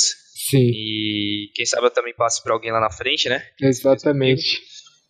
E, e é pessoas assim que eu quero na minha vida, sabe, cara? Eu acho que quando a gente tem pessoas que apoiam você, e até mesmo os momentos que você erra, é, te motivam e sabem corrigir você de um jeito que você não se sinta mal. São pessoas assim que a gente tem que levar junto com a gente, porque são pessoas que querem o nosso bem. E, bom, a gente estava já há um tempo para ter esse papo aqui, né? Sim, mas, mas foi na hora certa. Você falou que tinha que ser depois do Major, foi na hora certa. Eu acho que é, é essa a grande lição para mim. Cara, é, banalizou, infelizmente, banalizou, a palavra é essa. O Brasil, vocês já conquistaram tanta coisa. Essa geração que está no SK, do Fallen, do Fer, pô, do Coldzera, você já conquistou tanta coisa que quando chega entre terceiro e quarto do mundo no Major, nego acha que é bobeira, nego acha que deu vacilo e nego acha que fica chateado. Nego não tem a menor ideia do que é você estar tá entre os 20 melhores jogadores do planeta. Que é o que você falou, você provou na bala, você provou no jogo, você teve ali. Né? Você pode não ter entrado no ranking, pode não ter entrado no ranking, mas os 20 jogadores que chegaram na final do primeiro campeonato mundial que teve de 2018, você estava lá entre os 20, concorda? Eu acho que essa é a maior prova, mesmo sem treinar, jogando GC aqui no Brasil, mesmo sabendo que você estava fora do time, não como titular, né? Mesmo sabendo de tudo isso, você não deixou de fazer sua parte e você não deixou de colocar ali, ajudar, independente se foi bem ou não, mas você fez parte do time, né? Você está entre os 20 melhores jogadores do Major e eu acho que infelizmente aqui no Brasil as pessoas banalizaram isso. É que nem quando tinha o Ayrton Senna na Fórmula 1. Eu lembro muito bem de ouvir pessoas da minha família, acho que até mesmo meu pai, falar que o Ayrton Senna era ruim, eu ficar chateado porque ele não tinha pegado uma pole position, né? Era, é, ou porque ele não tinha ganhado uma, uma determinada corrida, eu falava, caralho, mas o cara ganha de 20 corridas, de 15 corridas que tem no ano, o cara ganha 7, 8, não tá bom de pole position, acho que até hoje, se não for o Schumacher, é ele, o, o maior recordista de pole positions que já teve, aí tipo, você vai criticar esse cara? É, aí quando sobra agora, nada contra, né? Mas quando sobra aí, quando sobra os pilotos que sobrou agora, não vou ficar falando o nome, aí nego sente saudades, né? Aí nego fala, porra, o Ayrton Senna morreu. Agora, o SK... É, é mais o, o copo vazio, né? É, exato. Copo vazio. Exatamente, cara. Vocês, assim, tipo, estar entre os semifinalistas de um Major é, é, é, é, puxadíssimo, né, cara? É puxadíssimo. História. É história. Marca. É marca, é legado né? E as pessoas não entendem isso, porque você falou, você falou, Gal, eu vou voltar do Major e a gente vai bater esse papo comigo campeão. Cara, para mim esse papo é com você campeão. Não tem, não tem essa, não tem, não é porque você perdeu uma semifinal contra o Cloud9 de 2 a 1 que você deixou, você pode não ter levantado a taça, mas você deu o seu melhor, você entregou os seus 200% para a equipe, porque você podia ser o cara que chegasse lá e falasse: não, eu vou fazer do meu jeito, eu já tô fora mesmo, eu vou cobrir a posição que eu quiser, eu vou jogar do jeito que eu quiser, eu vou fazer da forma que seja mais conveniente para mim, para eu não sair queimado. E você foi lá e você me deu uma resposta que simplesmente quebrou a minha perna sobre a inferno que foi. Se os quatro estão mais confortáveis que eu, eu jogo por eles. Isso daí me desculpem, mas se não respeitar uma pessoa dessa, eu não sei quem vai respeitar. Né? Você não tinha obrigação nenhuma nesse campeonato de. É, é, eu acho que foi o maior ensinamento aí. Eu falo que a gente tem que aprender um pouquinho a cada dia com todo mundo. Hoje você me ensinou isso e eu vou refletir muito em relação a isso, que é uma parada que é, eu acho que todo mundo tem que refletir né? Por mais que dentro do canal, por mais que dentro da minha vida eu tente, que é o que você falou. Hoje a gente é amigo, eu faço as coisas, te dou os conselhos, não quero nada em troca, mas o nível de doação quando você está perante o mundo, uma coisa é eu e você, um bate-papo, uma festa, um, um aniversário e tal. Agora, quando você está lá lutando pela sua sobrevivência e querendo que o mundo veja que você é uma pessoa boa em relação ao jogo e você virar e falar assim, cara, eu não me importo, vamos só jogar e, e, e vocês estão bem, é, é descomunal, né, cara? É, eu fico sem palavras, assim, porque é de um. Como é que eu posso dizer? É de uma. É genuíno demais, cara. Eu acho que isso daí é um negócio que tem que arrepiar, é um negócio que poucas pessoas fariam. Eu conheço muitos jogadores, já joguei com muitos jogadores, conheço a história de muita gente e muito nego meteria a mala e chegaria lá e ia fazer do jeito que fosse para ficar bom para ele, para ele sair por cima, né, o famoso sair por cima da carne seca. E você me manda uma resposta dessa, você quebra tudo, né, cara? É, acho que é, é porque eu acho que quem me ensinou muito isso foi o time mesmo da SK, sabe? Eu acho que é, começo do time da SK, eu tava jogando, de, eles estavam tentando jogar de um jeito que, que era melhor para mim pro Fer, e a gente tava jogando muito, mas o time tava saindo nos grupos. Sim. Aí eu, a gente se adaptou a jogar como os quatro preferiam, eu principalmente. A gente ganhou cinco títulos. Então eu vi como que isso é o mais importante, cara. Acho que se a gente encontra o equilíbrio dentro de uma equipe, e mesmo que você tenha que se sacrificar um pouco para poder fazer o time dar certo. Eu acho que quando no final você levanta a taça, não tem quem foi MVP da partida, do campeonato. Você está levantando a taça e você participou. Exatamente. Então, acho que eu, eu fiquei muito feliz, satisfeito também com a passagem pela SK. É, foram cinco títulos, foi muitas semifinais, uma final, é, foi histórias é, engraçadas, conversas. Qual a história mais engraçada que você traz assim, que você acha que você de bastidor que você nunca contou ah, até? Não, eu acho que o momento mais legal foi nem que eu nunca contei, acho que a galera já viu, foi o momento que a gente tava entrando para jogar a final da AM Sydney e a gente tava cantando a música do Dragon Ball. eu não sei se, se, você chegou a ver esse vídeo. Não, não vi. A gente, a gente tava cantando a música na passagem para poder ir pro, pra entrar no palco, a gente tava cantando a música, o Falha assoviando, eu batendo palma e o Taco cantando, e a gente, tipo, rindo, se divertindo, jogando se divertindo, sabe? E acho que é isso que eu, uma das coisas que eu mais marco, sabe? Acho que é, foi momentos que, pô, a gente jogando uma final de uma IM na Austrália e a gente cantando e cantando e rindo, brincando, é, sem, parece que nem parece que vai jogar uma final. Então acho que essas, são as histórias assim que eu acho que, que fica para nós, entendeu? Sim. É, e, e a diferença é assim, eu percebo que é aquilo, né, cara? É o que faz, o que diferencia o ser humano que pensa positivo e traz energia positiva e que dá a volta por cima é esse tipo de atitude, que é isso que você falou. Você não tá, você não saiu chateado, você não saiu magoado. A gente bateu aqui, sei lá, quase duas horas aqui que a gente está trocando ideia. Você não precisou falar mal de ninguém, você não precisou polemizar. Você na verdade torce pelo Boltz, você torce pelo SK, você torce pelo Brasil e você só está esperando a sua oportunidade para você voltar a fazer a sua. Né? É o tipo de energia que você manda e é o tipo de coisa que vai para voltar para você. Porque muita gente, essa é a maior lição. Muita gente, obrigado mesmo, Phelps, porque muita gente vai entrar nesse vídeo achando que você vai falar alguma polêmica, ou que vai criar alguma confusão, ou que vai falar algo desse tipo. E cara, para você que acha isso, você tá errado, velho. Existem pessoas no mundo boas, pessoas que nem o Phelps que estão aí mostrando que a polêmica, esse lance de ficar aí criando confusão, criando picuinha, enchendo o saco atrás de polêmica, criando achar, achar, falando, cara, é todo dia. Ah, não sei o que, cara, papo de que Olof chitou, Olof não chitou, que isso, aquilo, que.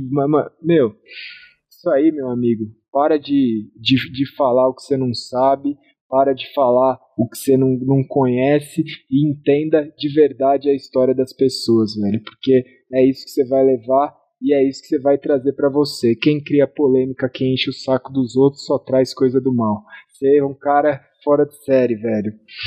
Você acha que o Olof cheatou? Cara, eu não posso dizer porque não joguei contra eles, né? É, naquela época lá eu tava indo aqui no Brasil. Mas eu acho que não, cara. Acho que. Olha lá. É, é, Esse cara é bom, velho. É, É bom, velho. Tem que fazer. Cara, é. Não, eu falei na brincadeira, mas é, é, é- chega a ser ridículo, né? Mas é a questão, tipo, é, de, de, de como, como não precisar criar polêmica e trazer conteúdos para a internet que sejam conteúdos que vão agregar muitas pessoas, muitos jogadores, muitos meninos aí que tem a idade que tem quando você começou aí de 14, 12, 11, tem gente no canal que tem essa idade aí 11, 12, 15, 16, vão olhar e vão se inspirar, porque depois de você ouvir essas histórias, cara, não tem como você tomar uma atitude diferente, a não ser que você seja alguém muito burro. É, eu fico feliz, Gal, porque é, isso é fruto de, de uma boa criação, bons, boas pessoas do meu lado sempre. É, a gente também, eu já tomei muita pancada na vida, apesar da pouca idade, isso também me fez refletir muita coisa. E acho que a gente tem que aproveitar a vida é, o máximo que der, sabe? Acho que a gente tem que sempre estar aproveitando, aproveitando, aproveitando, jogando, estando com a família. Você tem que tentar ser feliz ao máximo, o máximo que você puder. O que você puder estar fazendo para ser feliz, você tem que tentar estar fazendo. Você tem que lutar para poder ser feliz. É isso que, que eu acho que todo mundo faz na vida, mas às vezes só dizer, sabe? Eu acho que é fácil você falar, ah, eu queria estar lá jogando contra contra os melhores do mundo, cara, mas falar, todo mundo tem um monte de gente que tá falando, até meu, meu irmão que fala isso Sim, e você é igual a ele, entendeu? Que tá falando. Eu acho que você tem que você tem que jogar, você tem que fazer o que você precisa para poder ser o melhor. Você tem que jogar mais que o outro, você tem que querer mais que o outro. E eu acho que e claro, fazer as coisas certas, né, cara? Porque se você querer passar por cima de do outro, ficar querendo falar mal do outro e querer ficar arranjando polêmica, sabe? Eu acho que Sim. essas coisas é, eu acho que além de não agregar nada, você também tá querendo diminuir a outra pessoa. sim, Então eu acho que se você focar só em você, é, em relação ao jogo, foque em você, foque no que você tem de potencial, foque onde você pode chegar. E, mano, mesmo que você caia uma, duas, três, quatro, cinco, seis, 50. mais É, isso. Muitas vezes eu caí, muitas vezes é, eu, ti- eu- eu tomei tombos que, que podiam me fazer desistir. Você lembra muito bem na G3X. sim, E, e eu continuei, continuei, continuei, até que uma, uma oportunidade. Precisei de uma oportunidade para poder conseguir chegar lá, é, pelo menos em um nível que muitos querem. Então acho que quando você tiver essa chance, que hoje está bem mais fácil, eu acredito que ter essa chance do que antigamente, é, você tem que aproveitar. Então quando você tiver, aproveite. a chance. Uma hora você Ah, Você falou tudo, a chance ela sempre vai aparecer, só vai depender de você estar preparado ou não, né? Seja no jogo, seja num relacionamento, seja no emprego, seja na vida, sempre vai bater uma oportunidade na sua porta. sempre. A única diferença é se você vai estar preparado ou não para agarrar ela, né, cara? Eu acho, Se você vai estar preparado ou não para enxergar ela, né? é, muita, Você vai olhar, olhar como aquilo, aquilo como se fosse uma oportunidade, não. Exatamente, né? Porque é, você falou tudo, cara. É, às vezes é, é isso, assim, são decisões muito difíceis, você tem que muitas vezes deixar na mão de Deus, cada um tem uma crença, mas é enxergar um recado que é a voz do coração, né, cara? Quem escuta a voz do coração, eu falo muito isso, né? A voz do coração, todo mundo sabe que tem uma voz lá dentro falando vai ou não vai, ou volta ou não volta, ou isso daqui é bom e tá legal, ou isso daqui não tá te agregando nada. Todo mundo, quando você faz qualquer coisa, você pode pegar, né, nos mínimos detalhes, cara, você vai fazer uma coisinha errada, quando você vai atravessar um sinal de trânsito que tá vermelho, alguma coisa dentro do seu coração fala, cara, não, não ultrapassa esse, esse, esse sinal vermelho. E aí vai do ser humano ultrapassar e não ultrapassar. Vai ter gente que vai fazer, vai ter gente que vai ficar parado e vai esperar o sinal abrir. É, é simples, né? Nas coisas mais simples e nos convites também mais complexos que é isso. Deixar sua vida, deixar sua avó, deixar sua família, ir para um time lá fora, ir viver lá fora. Tem alguma coisa dentro do seu coração que falou, vai embora, que agora é a hora, e quando precisar a gente chama de volta, né, cara? Que é o que aconteceu. É, é... Foi no momento tudo certo, tudo perfeito até, até, até em relação à minha família e o jogo. Acho que tudo se encaixou, tudo tem um equilíbrio e, e acho que isso é fruto de fazer tudo com tudo certo, sabe? Tudo com honestidade, humildade. E, e, e você falou aí, 2000 já fazem 11 anos. Você tá cansado do CS? Eu vejo jogador aí profissional de outros jogos com 2, 3, 4 anos se aposentando falando que estão cansados do jogo. Ah, a gente cansa num momento que a gente tá jogando muito, mas depois passa uma semana a gente já tá com saudade. a gente. O CS, eu não sei o que, que, que, bichinho que tem no CS, né, cara? A gente, é. a gente descansa jogando CS, né, cara? É, exatamente. Acho que é o nosso. nosso eu até que falo, cara, quando a gente tem de folga lá fora é jogando CS. então. Desculpa, mas é um negócio engraçado, porque, cara, fica nisso, né, cara? É tipo, o jogador de CS, é, a gente descansa jogando CS. Mas tá certo, Phelps. Eu acho que a gente passou aqui todas as missões, todas as visões aí que eu poderia passar. Eu não, não consigo, acho que eu já consegui aí o melhor do que eu poderia tirar aí e passei as mensagens que eu poderia passar pra rapaziada, cara. Fiquei muito feliz pela sua participação aqui no Melhor de Dois. Agora, dever cumprido. E vou te desejar sorte. Espero aí, ó, menino, espero aí que dê tudo certo, que alguém se interesse logo aí e te coloque pra, em ação nesse primeiro semestre, cara. Que mais seis meses aí é complicado. Sem você aí no cenário é uma perda muito grande pro Brasil e para todo mundo, né, cara?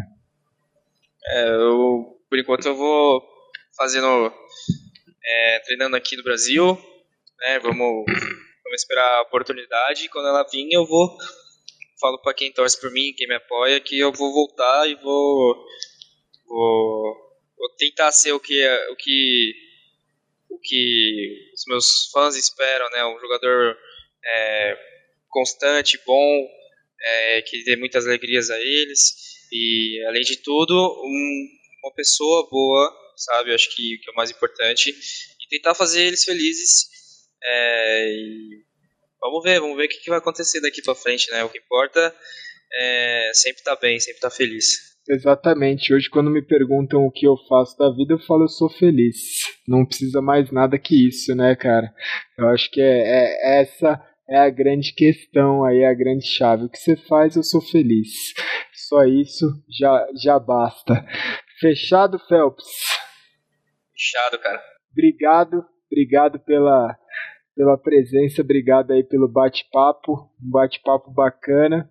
Phelps, um dos 20 aí, semifinalista, terceiro, quarto lugar do Major, cinco títulos mundiais, cinco títulos e meio mundiais no ano de 2017, com 21 aninhos, e a gente, não só eu, mas eu acho que todo o Brasil e o mundo, e todos seus fãs aí do mundo inteiro estão esperando o seu regresso, velho. Você é uma pessoa do bem, você é uma pessoa boa, você é uma pessoa que tem muito talento, cara. Você vai muito longe. Obrigado aí por me ensinar muita coisa nesse MD2. Eu estava ansioso por esse MD2 porque eu sabia que você ia me ensinar muita coisa, cara. Com 21 anos, você conseguiu me ensinar aí muita coisa em uma hora e meia, duas horas de bate-papo, cara. Obrigado. Ah, eu que agradeço, galera, de novo. Acho que é importante também a gente ter isso aqui no sinal. Esse projeto é muito legal. Conhece as pessoas, é, o do Fer lá, que teve problema do ouvido, foi também bastante. É legal as pessoas saberem como que são Sim. jogadores, para não ver como é, para saber como é a vida ou não. É, ajuda bastante. Isso, isso que está fazendo também ajuda a galera é, lembrar ou conhecer os mais novos quem são os jogadores Sim. do passado. E enfim, é, eu que agradeço, cara. Acho que só evoluiu eu, mas só me evoluiu na verdade como pessoa e como jogador também. E espero que isso ajude também outras pessoas. É, não sei se vão seguir o mesmo jeito que eu penso. Com certeza vão, cara. Com certeza vão, velho. jeito que elas conseguirem é, viver a vida, torço e rezo para que sejam muito felizes. E se você é um carinha que está jogando CS e quer ser jogador profissional, a questão é só querer mais que o outro. Exatamente. Querer mais que o outro, faça valer a pena que quando surgir a chance para você, você consegue, né, cara? Sangue nos olhos, né? Segundo livro do Bernardinho, que é o livro que eu dei pro, pro Phelps, que eu sei que a galera vai perguntar nos comentários, transformando suor em ouro. É, é isso que o Bernardinho fala, que em nível profissional o que faz a diferença é o sangue nos olhos. É quem quer mais é o que leva. Não tem outro segredo, não tem outro caminho. Isso a gente está falando de alguém aí que é referência no esporte brasileiro, no esporte mundial. Não conheço, talvez como técnico, outro técnico ali do calibre do Bernardinho. Então, se ele falou, para mim tá falado. Né? Sangue nos olhos, vontade, dedicação e siga o caminho certo, cara. Siga o caminho do bem, só isso. Você que é o que você falou, Phelps. As pessoas, você espera que as pessoas sigam o exemplo, que sigam o caminho. Quem não seguir, pode até se dar bem, mas vai ter muita gente que daqui três meses, daqui seis meses, daqui um ano, vai ver você voando e vai falar: caramba, o caminho do cara é o bom mesmo, o caminho é, do bem é o caminho mais correto. E é o que você falou: o projeto aqui não visa nada mais do que isso. É tirar o melhor, não monetizo, não ganho nada em cima disso, mas criei um ambiente seguro onde eu posso bater um papo com a galera sem polemizar, sem criar confusão nenhuma, bater um papo com a galera que é amiga, com a galera que faz história e criar, que foi o que você falou do Fer, de outras pessoas que contaram várias coisas aí ao longo do MD2, você mesmo falou a história aí que para mim é, é, tão emocionante quanto, porque eu tava como torcedor, eu tava querendo saber, eu tava louco para perguntar o que, que rolou do negócio da Inferno e você me trouxe esse essa voadora no peito de que se tá bom para quatro e não tá bom para você não tem problema nenhum. E, e é isso a gente vai tirando o melhor de cada um e depois que você aprende a lição não tem como esquecer que 2 mais 2 é 4 Certo? Certo. Fechado. Muito obrigado, Phelps. Muito obrigado para todo mundo que acompanhou. E até o próximo Melhor de Dois. Tamo junto.